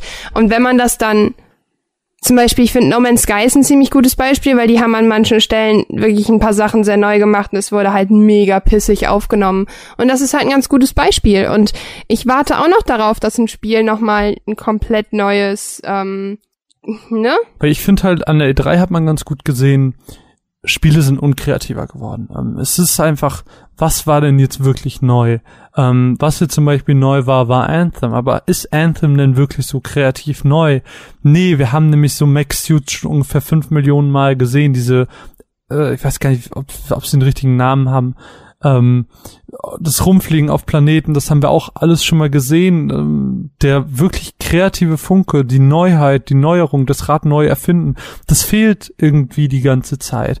Und dann hast du daneben keine Ahnung, wie gesagt, ein God of War, du hast ein Spider-Man, Sachen, die du auch schon mal hattest. Du hast ein neues Mario, du hast ein neues Kirby, ein neues Yoshi, ähm, du hast ein neues The Evil Within, du hast zum 5000. Mal Skyrim, du hast Fallout, Assassin's Creed. Assassin's Creed, das sind alles Sachen, die du alle schon kennst und die machen alle in ihrem Sein nichts Neues. Ich finde, die E3 hat ganz schön gezeigt, dass die großen Publisher ähm, weniger kreativ geworden sind aus eben kommerziellem Sinne, eben weil das Risiko zu hoch ist. Es ist jetzt mal ein, bei EA war jetzt ähm, dieses Get Out heißt es, glaube ich, ähm, das, ich weiß gar nicht, was die vorher gemacht haben. Ich glaube, äh, A Tales of Two Sons haben die vorher gemacht. Ja. Die gehen halt ja, schon mal, Brothers, A Tale of Two Sons. die gehen halt schon mal einen Weg, dass es ein bisschen kreativer ist, was eigenes ist, ähm, eine eigenständige Geschichte erzählen mit einer äh, Erzählstruktur, die auch nicht so häufig vorkommt. Ähm, dann, dass es halt Koop äh, komplett läuft. Das ist halt irgendwie nochmal was Neues, aber ansonsten fehlte auf, auf der E3 irgendwie so ein bisschen das komplett Neue. Und ich finde halt, ähm, große Publisher haben Angst davor, neue Sachen auszuprobieren. Ähm, Sony hat das ganz, ganz schön gezeigt. Auch das Indie, Indie ist tot. So, die haben nichts gezeigt, was Indie-Titel angeht. Ähm, ähm, was ich aber trotzdem finde, ist, dass Indie-Entwickler eigentlich genau diese Kreativität haben. Indie-Entwickler zeigen eben, dass dass, ähm, dass da viel mehr hintersteckt und äh, das sehen wir an einem Journey, das sehen wir an einem Absu, wir sehen, Oh. dass Sachen kreativ an sein können, Firewatch, an an, What. Remains of Edith Finch, Genau. an ach, Wir sehen, wir sehen, dass kreative Spielideen da sind, ähm, aber sie werden von großen Publishern nicht getragen. Und so verlieren sie auch ein bisschen an der Bühne. Und ich kann es nachvollziehen, dass man dann sagt, dass früher die Leute kreativer waren, aber früher war es, glaube ich, auch einfach weniger kommerziell als heute. Früher ähm, wusste man, dass ein Spiel sich nicht eine Million Mal verkaufen wird. Ähm, früher war das, glaube ich, einfach alles noch ein bisschen lockerer. Früher waren die Studios auch mit fünf Mann. Äh, wenn man sich mal anschaut, es gibt so, habe ich letztens gesehen, als Ubisoft dieses neue Logo gezeigt hat, da gab es auch ähm, ein Bild, ähm, wo man das ursprüngliche Ubisoft-Team gesehen hat. Das waren, weiß nicht, maximal zehn Leute, die da zusammensaßen. So, das war Ubisoft. Und da sieht man einfach auch anhand der Größen der Firmen, dass sich da so viel getan hat. Und ähm, ich glaube, die Entwicklung hat einfach ganz, ganz viel mit reingespielt, dass ich das unterstützen würde. Ich würde sagen, Spiele waren früher kreativer, einfach weil sie sich erlauben konnten und heute ist einfach dieser ganze Kommerz so krass, ähm, so krass expandiert, dass Publisher einfach den Mut Auch Schiss haben. verloren haben. ja, absolut, ey, eins zu eins, sage ich, ich stimme ich dir zu 100% zu, wirklich. Ja, das war mein, das war mein Monolog. Ich fand das irgendwie, das Zitat ganz schön. Wir hatten da ein bisschen auf Wikipedia rumgelesen, das gesehen und das fand ich irgendwie, war sehr zutreffend. Ähm, warum Leute auf Retro-Gaming stehen, fand ich, war das sehr, sehr schön. Der erste Punkt war übrigens, ähm, der Erhalt der alten Software. Ähm, ja, damit das alles nicht Ja, verloren geht. so ein glaub ich auch. Diese Archivierung. Vor allen Dingen, wenn man muss ja dazu sagen, ähm, dass viele Sachen ja leider auch mit der Zeit leiden. Ne? Also ähm, gerade Gameboy-Spiele oder ich, na, Gameboy ist glaube ich noch ein schlechtes Beispiel, weil das noch relativ konstant ist. Aber wenn ich mir überlege, so Spiele auf Diskette, die gehen halt irgendwann kaputt. Und deshalb finde ich es eigentlich ganz schön, dass wir so Sachen wie Emulatoren haben, solange das jetzt nicht ne in den illegalen whatever. Wir quatschen da, ich würde das Thema, wir können ja generell mal das Thema Emulatoren oder sowas aufgreifen, einfach. Ich finde dieses Thema mit Retro könnten wir ganz gut mal, wenn wir vielleicht mal irgendwie einen Indie-Entwickler zu Gast hätten oder so. Ich glaube, das wäre ein ganz, The ganz spannendes Thema, um mit denen mal drüber zu reden, weil die natürlich. Ja, oder wir schnappen uns einen Indie-Entwickler, der auf Retro-Kram setzt. Ja, meine ich Da ja. muss ich dann mal die E- Retro, äh, die Retro, die Indie-Beauftragte mal, einschalten. muss sie mal gucken, was sie machen kann. Ich werde sie mal kontaktieren. Ja, das wäre, glaube ich, ein ganz spannendes Thema, weil ich glaube, da gibt es viel zu Ey, ich bin ja diskutieren generell und ich glaube, da könnte man halt auch ja. die Meinung der Leute einholen, weil ich glaube, das ein Thema ist, wo teilweise die Meinungen auch unter, äh, auseinandergehen können. Ähm, ich könnte mir auch einige andere Argumente überlegen, aber naja, wie gesagt, wir könnten es ganz gerne mal aus, äh, ausweiten, weil ich glaube, das ist ein mega, mega cooles Thema. Ähm, ja, das jedenfalls dazu. Absolut. Hören wir eine absolut. Matz. Ja, wir eine Matz. Zu Silo. Ähm, Was ist von Silo? Hugh Howey. Es ist der Buchtitel. Ein Buch. Ja. Okay. Dann hören wir Eines der Silo. besten Bücher, die ich seit langem gelesen habe. Caro hat Silo gelesen, hört sich an wie Iglo. Und ob das auch was mit Iglos zu tun hat, werdet ihr jetzt von Caro erfahren. Und ich sage, Matza. Gerade wenn man denkt, man hat eigentlich schon alles gelesen, alles gesehen und irgendwie nicht wirklich was Neues dabei, kommt jemand daher und macht einfach alles anders. So auch Hugh Howey, der Silo geschrieben hat. Und mit Silo setzt er einen komplett neuen Meilenstein, was Endzeitgeschichten anbelangt.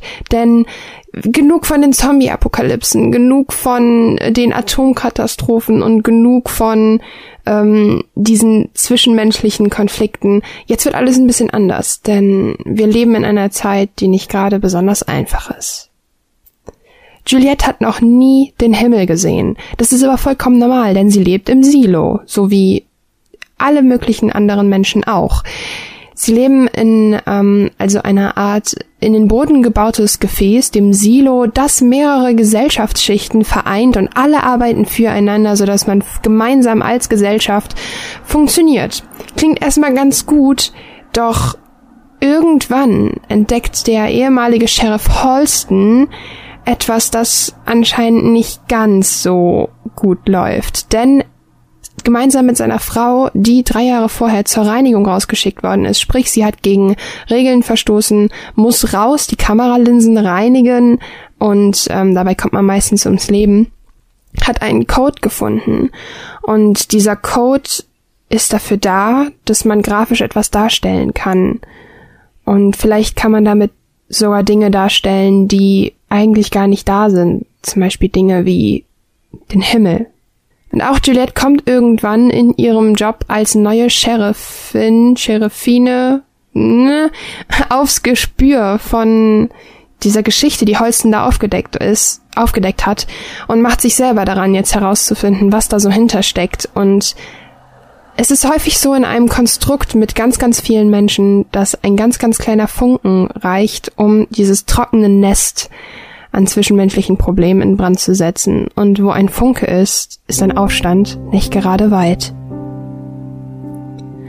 Yu Howies Schreibstil ist ganz, ganz besonders, denn er hat diesen Oldschool-Schreibstil, dass man wirklich an seinen Worten hängt, dass man an seinen Lippen hängt, hat unfassbar guten Stil, Cliffhanger zu schreiben, ohne dass man wie Dan Brown gezwungen ist und Augen verdrehen sich sagt, boah, okay, dann lese ich halt weiter, sondern man sagt sich, verdammt, ich muss jetzt weiterlesen, weil ich jetzt wissen muss, was da passiert.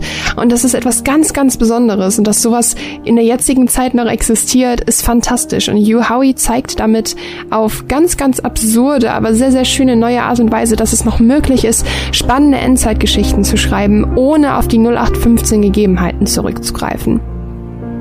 Silo ist eine total interessante Idee und ein super, super interessantes Konstrukt, was einfach mal neue Wege geht. Und mit Juliette haben wir endlich mal eine Protagonistin, die weiblich ist, aber trotzdem der Held ihrer Geschichte ist und trotzdem zeigt, wie stark, wie eiskalt, wie mutig, aber doch emotional antastbar und leichtsinnig und wie authentisch ein Mensch dargestellt werden kann in Büchern, denn alle Charaktere in dieser Geschichte sind ganz, ganz kurz angeschnitten, aber trotzdem unglaublich realistisch und authentisch dargestellt.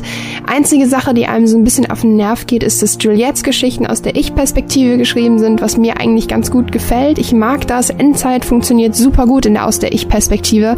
Das haben wir schon in die Tribute von Panem gesehen. Aber dadurch, dass alle anderen aus der äh, Third Person geschrieben sind, also aus der Omniscient Third Person Narrator ihr wisst, was ich meine, ist es halt so, dass man das Gefühl hat, man kann sich nur mit Juliette richtig identifizieren. Dabei hätte ich mich wirklich gerne auch mit Lukas identifiziert, beziehungsweise ein bisschen mehr hinter seinen Kopf geschaut. Ein komplett allwissender Erzähler wäre hier wirklich die perfekte Lösung gewesen und hätte dem Spiel so ein bisschen diese, äh, dem Spiel, dem Buch so ein bisschen diese Würze gebracht, die da ist, wenn etwas eine ganz, ganz lange und tiefgehende Geschichte hat. Und allein, dass Hugh Howey es geschafft hat, eine Geschichte in eine Geschichte zu bauen, also eine historische Vergangenheit, in ein Buch, von der ich keine Ahnung habe, aber unbedingt alles wissen möchte, ist eine ganz, ganz große Kunst. Denn wir haben bereits bei Harry Potter und Co. gesehen, dass es sehr, sehr umfangreich, sehr, sehr schwer ist, eine große Historie zu erschaffen, aber möglich.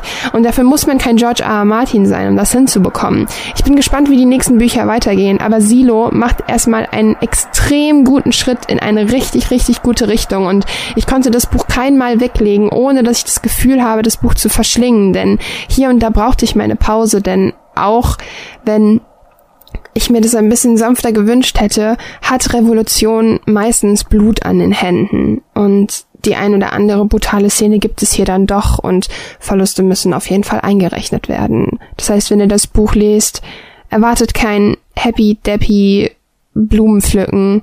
Es wird brutal, denn die Revolution, überall wo sich Sachen ändern und Zeiten sich ändern, ist brutal und häufig fließt dabei ein wenig Blut. Danke an Pieper für das Rezensionsexemplar. Ich bin unfassbar gespannt auf die nächsten Bücher.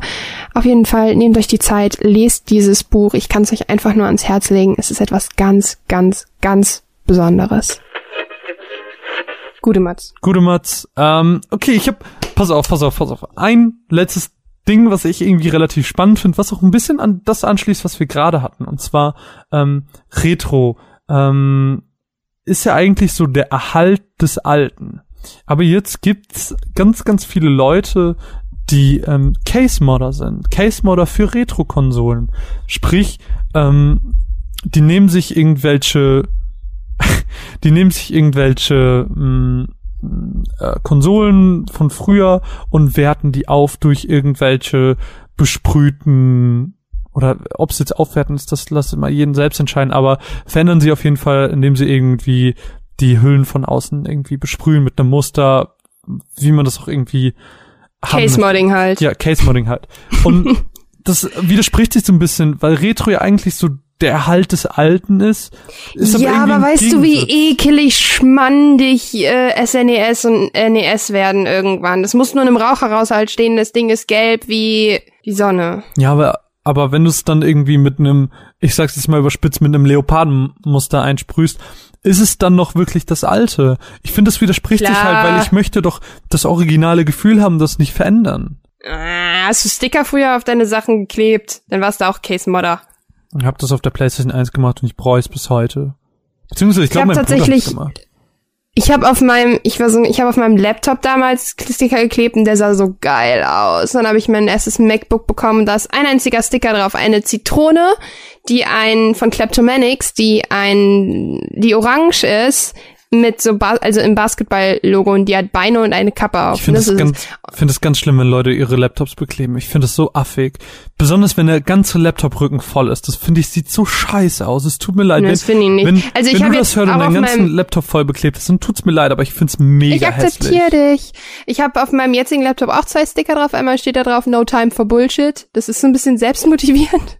Und unten links ist ein äh, Origami-Sticker von Future. Aber, aber machst du nichts anderes als Bullshit? Als Maul. Hast du eigentlich meinen wunderbaren Stream letztens nachgeholt? Weiß nicht, ob ich die Seite von dir kennenlernen möchte. Swayze! Swayze! Das war mega witzig. Und ich krieg MC Run seitdem nicht mehr aus mir raus. Das ist irgendwie ein Teil von mir geworden. Ich wusste gar nicht, dass du auf Männer stehst. Ey, yo, was geht? Ey, yo. Oh mein Gott, ein Firewatch in Retro. Do it! Anyone! Can you hear this? Okay, ähm. Ja, das Thema war doch wesentlich schneller abgehandelt, als ich dachte. Ja. Hm. Wie würdest du denn, würdest hm. du sagen, ähm, oder ich sag mal, ich frage mal so, wann fängt für dich Retro an? Haben wir eben schon so ein bisschen geklärt. Das Problem bei mir ist, dass ich der Meinung bin, dass Retro auch sehr selbstbezogen ist, weil Dinge, die für mich sich retro anfühlen, sind für andere Dinge, die in ihrer Jugend passiert sind oder in ihrem frühen Erwachsenenalter. Ich kann ja nicht sagen, für mich ist Atari retro, wenn ich nie ein Atari in der Hand hatte. Deshalb geht für mich Retro tatsächlich im Gameboy los. Also, was heißt los? Ich würde sagen, Retro hört auf Und wie am nennst, Ende. Wie nennst du dann ein Atari, ein Commodore. Ich würde da fast sagen Oldschool. Ich würde das echt so. Ich weiß, es ist jetzt vielleicht nicht so, aber also nein, nein, nein. Ich glaube, das ist auch. So ich glaube, ich glaube, das ist halt auch Retro. Ich glaube, das ist beides Retro. Aber weißt du, wie ich da, was ich meine, wo mein Punkt an ja, diesem den Punkt, Erklärung Also das eine ist halt das Objektive und das andere ist das Subjektive. Dankeschön, genau das. Ich bin nicht in der Lage, mich so auszudrücken. Das ist okay. äh, ich bin ich bin Akademiker. Ich habe einen Bachelor of Science. Ich kann mich wohl gewollt ausdrücken. Ja, aber wie du. das heißt, ich bin äh. akademisch gesehen klüger als du. Deswegen ist es okay, wenn du Wörter nicht. Du studierst kannst. Biochemie, ich studiere Journalismus. Ich würde das auch ohne den akademischen Teil einfach. Hm. Nun, ähm, nein, äh, ich finde halt. Wo fängt für dich Retro an? Ich finde halt Retro ist halt. Ich finde Retro ist tatsächlich ein Ding, das altersabhängig ist. Ähm, ich kann Pokémon Rot deswegen nicht als Retro sehen, weil es für mich noch in Anführungsstrichen zu jung ist. Es ist jetzt 20 Jahre alt. Ähm, das ist für mich irgendwie noch nicht alt genug. Ähm, ich habe nämlich das Gefühl, und das ist halt eine Sache, die ich ansprechen wollte. Ähm, was lachst du? 20 Jahre, das ist für mich noch nicht alt genug. Ja, ist mir noch zu jung. Ich mag lieber die alten Dinge. Ab 21 Ja, plus. auf den, auf den, ähm, auf den alten Pferden lernt man alten. Schi- auf den, es heißt, auf den alten Schiffen lernt man segeln. Das Publikum äh, raunte entzürnt auf. Hast du es gehört? Hast du es gehört? Hat er das wirklich gesagt? Nein, ich finde halt ähm, bei bei Retro, das ist so ein bisschen, ich finde halt Retro ist so ein bisschen ähm, altersabhängig. Ich finde auch der Begriff Retro ist ausdehnbar. Ähm, wenn wir 20 Jahre in die Zukunft springen, sind wahrscheinlich Dinge Retro, die es heute für mich nicht sind. Ich glaube aber, Entschuldigung. Ich- Hat man das gehört? nein. Was denn? Okay. Ich hab mein Mikro umgehauen. Ich wollte doch nur trinken. Ich finde aber, ab einem bestimmten Punkt kann man Dinge nicht mehr Retro nennen. Egal wie weit ich in die Zukunft gehe, ich glaube nicht, dass ich irgendwann ein Final Fantasy 15 Retro nennen kann, weil es nicht nach Nö. Retro aussieht. Nee, ich glaube, dass Retro auch äh, immer eine gewisse, einen gewissen Anfang impliziert von etwas. Also ich, Weißt ich das kann mir aber schon vorstellen, dass ich irgendwann zu PlayStation 2 Retro sagen werde. Und vielleicht auch noch zu PlayStation 3, aber ich glaube, bei Ja, PlayStation 4 ist es schon wieder nein. ein bisschen rum. Ich glaube, das Ding ist halt, dass PlayStation 1 und PlayStation 2 auch Dinge noch neu gemacht haben, beziehungsweise eher bei PlayStation 1, weil ähm, du da wirklich das erste Mal in ähm, in zwei in 3D Engines mit 3D Engines Ja, so gearbeitet PlayStation hast. 2 hat zur Sprachausgabe dann. Ich glaube, das war bei der 1 auch noch nicht so wirklich präsent. Ja, okay, dann hast du das, aber was hat denn die PS3 noch neu gemacht? Ja, die PS3 hat ja den, ähm, warte, warte mal, was von der, ich glaube, die Dreier war das doch, die schon so einen krassen Grafiksprung gemacht hatte. Ja, aber Grafik, stopp, stopp, stopp. Grafiksprung und was Neues grafisches entwickeln ist ein Unterschied, finde ich, weil ein Grafiksprung ist nur ein Fortschritt. Etwas ja, Neues das war mit ja schon, 3D-Engine das zu war ja schon signifikant. Das ist ja nicht so, wie es von der 3 auf die 4 ist, wo du merkst, okay, es sieht ein bisschen hübscher aus, sondern es war so, pff, okay, das ist schon ein ganzes Stück hübscher. Ja, aber es wird ja nichts neu erfunden. Schwierig.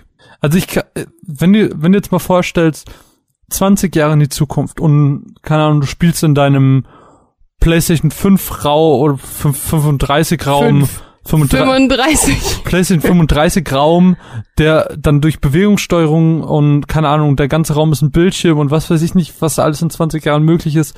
Ähm, äh, und es ist alles wirklich so realistisch, dass du denkst, es steht eine echte Person neben dir und du bist gerade wirklich in irgendeinem Wald.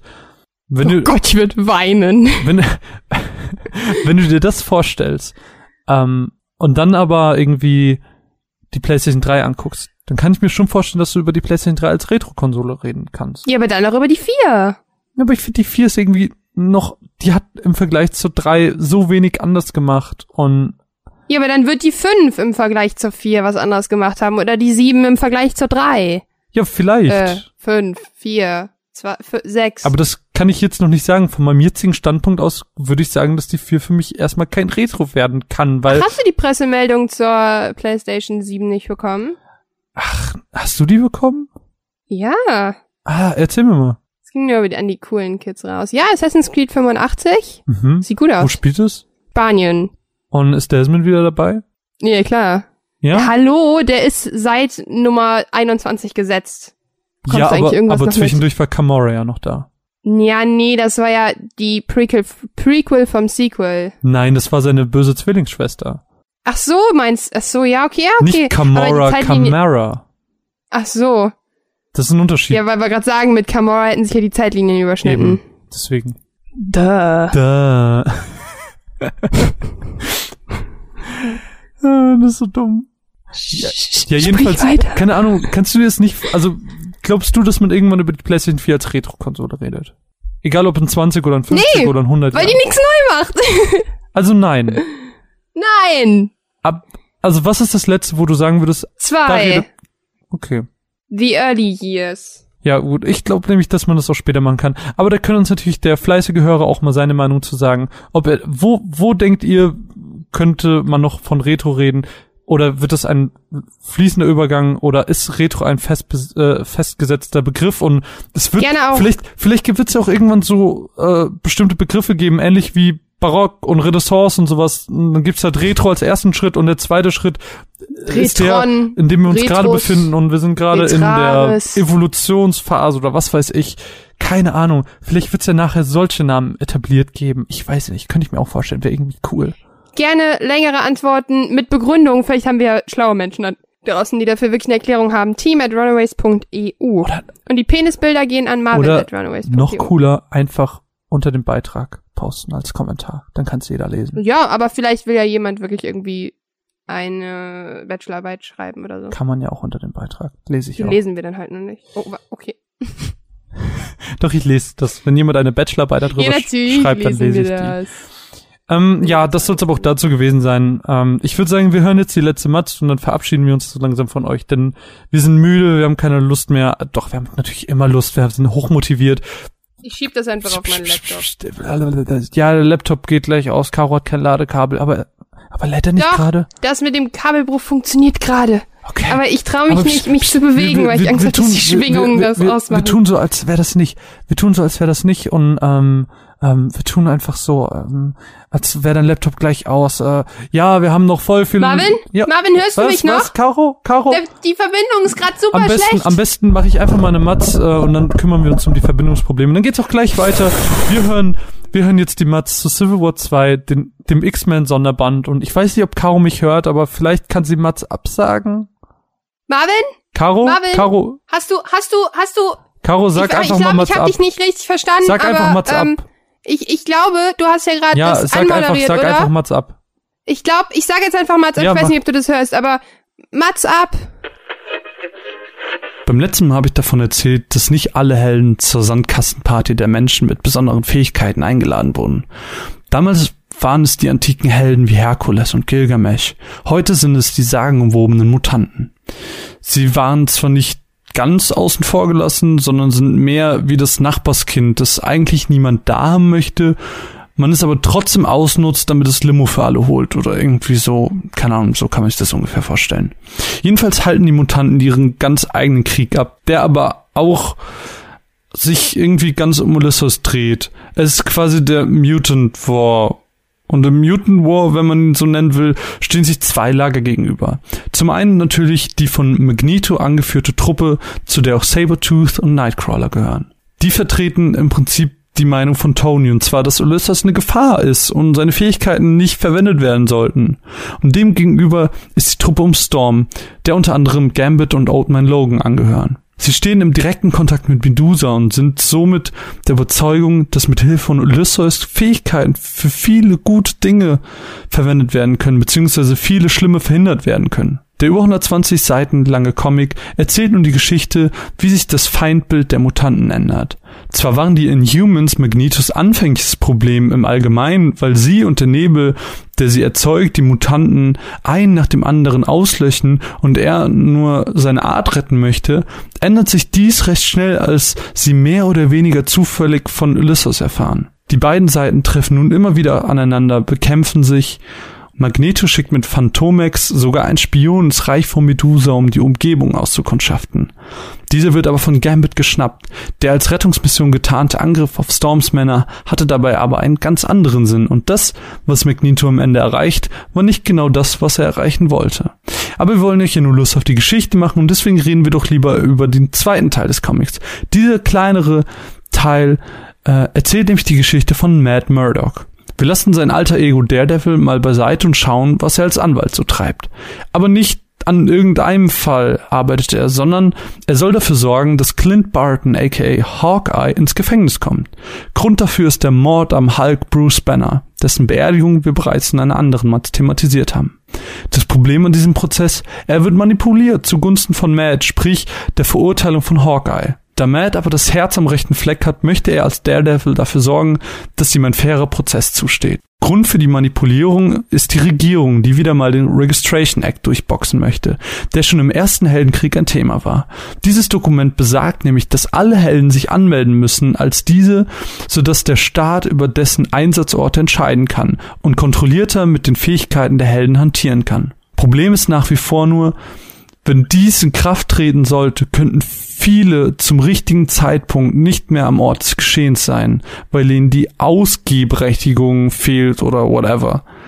Also setzt Matt alles daran, dass Hawkeye einen fairen Prozess bekommt, auch wenn er trotzdem eine Verurteilung sehen möchte.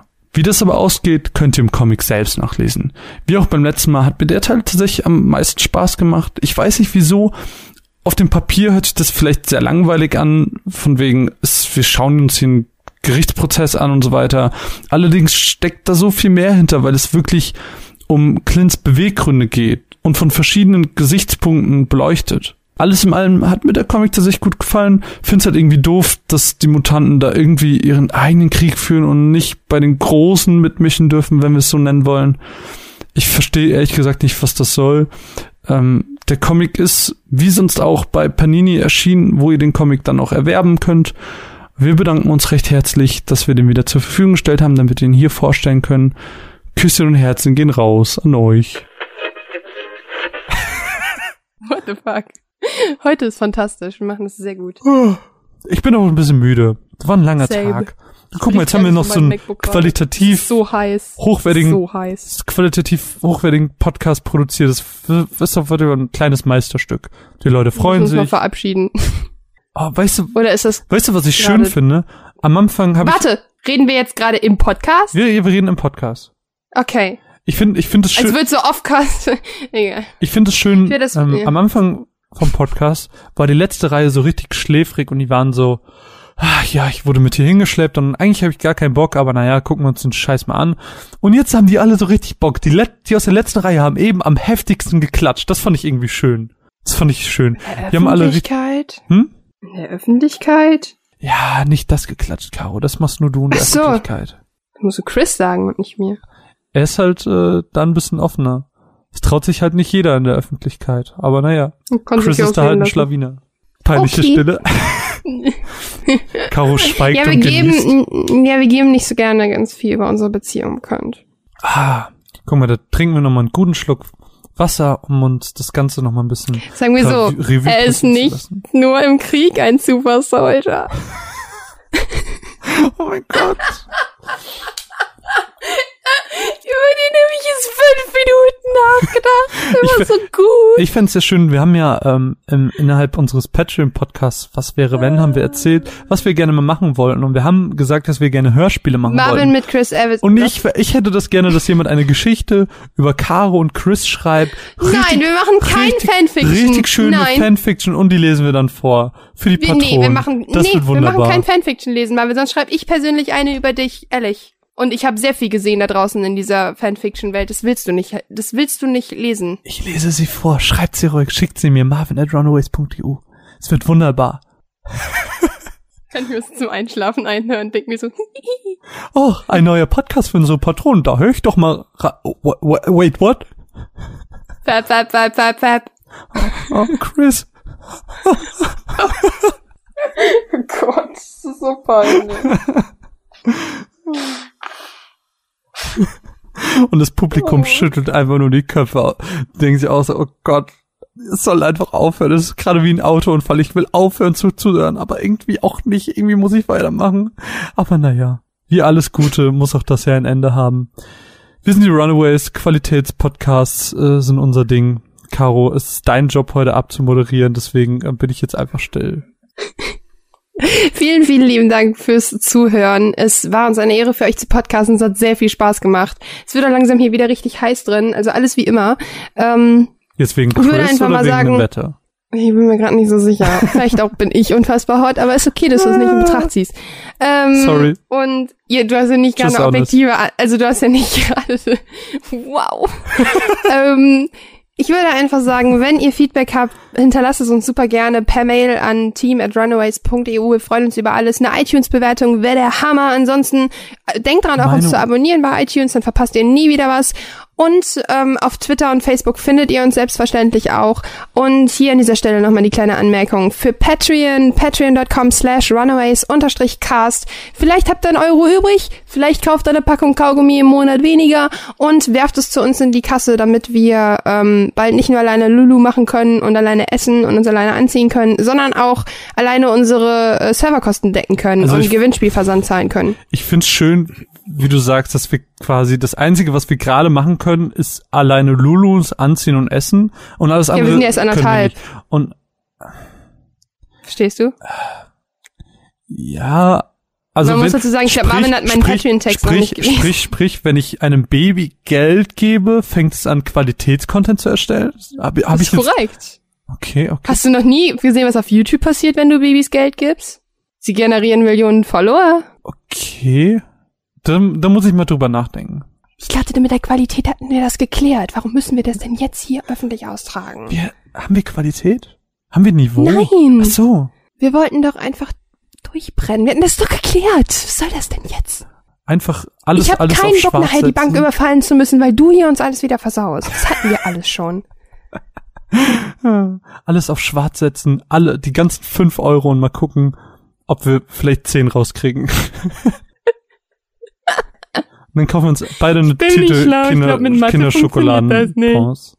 Kinderschokoladenbons. Kinderschokobons, tut mir leid. Das ist, das klingt so wie, wenn du, wenn du ein nachgemachtes Produkt kaufst und das will nicht wie das gleiche heißen, sagt Kinderschokoladenbons. Hallo, also das wird irgendwann unser Merch-Artikel Kinderschokoladenbons. Ich will das. Nee, aber wir dürfen ja Kinderschokolade nicht nutzen. Äh, so. Schokoladenkinderbons. Ja. Sind dann kleine, Schokoladenkinder. Oh mein Gott, ist das rassistisch. Gut, wir, wir beenden das an der Stelle. Mein Name ist Marvin, es war schön für euch zu podcasten. Bis bald. Tschüss. Macht's gut, bis zum nächsten Mal. Tschüss. Was? Jetzt kommt hier noch mehr? ja, jetzt am Ende des Podcasts wollen wir immer mal wieder ähm, Patreon aufrufen und den Leuten danken, die neu in diesem Monat bei uns Patrone geworden sind und äh, vielleicht aber auch irgendwie ihren ihren Pledge erhöht haben. Deswegen jetzt am Ende nochmal kurz die Namen der Leute, die diesen Podcast hier unterstützen, als kleine Anerkennung und als kleines Flauschen und Wuscheln und dass ihr ganz, ganz tolle Leute seid. Als kleines Dankeschön nochmal. Danke geht raus an die gute Mine, an Caro irgendwie, an den guten Trajo, an Arne, an Fikor, an Basti, an Leon, an Monkey, an Martin, an Toggi und an Pascal. Vielen, vielen Dank, dass ihr bei uns Patrone seid. Es ist ein ganz, ganz wuscheliges und schönes Gefühl. Fühl dich gedrückt und geherzt und gewuselt. Ähm, alle anderen, wenn ihr Patrone werden wollt, dann könnt ihr das tun auf patreon.com slash runaways-cast. Wir würden uns freuen. Ist aber natürlich absolut kein Zwang. Das war's. Jetzt ist der Podcast wirklich zu Ende. Ciao.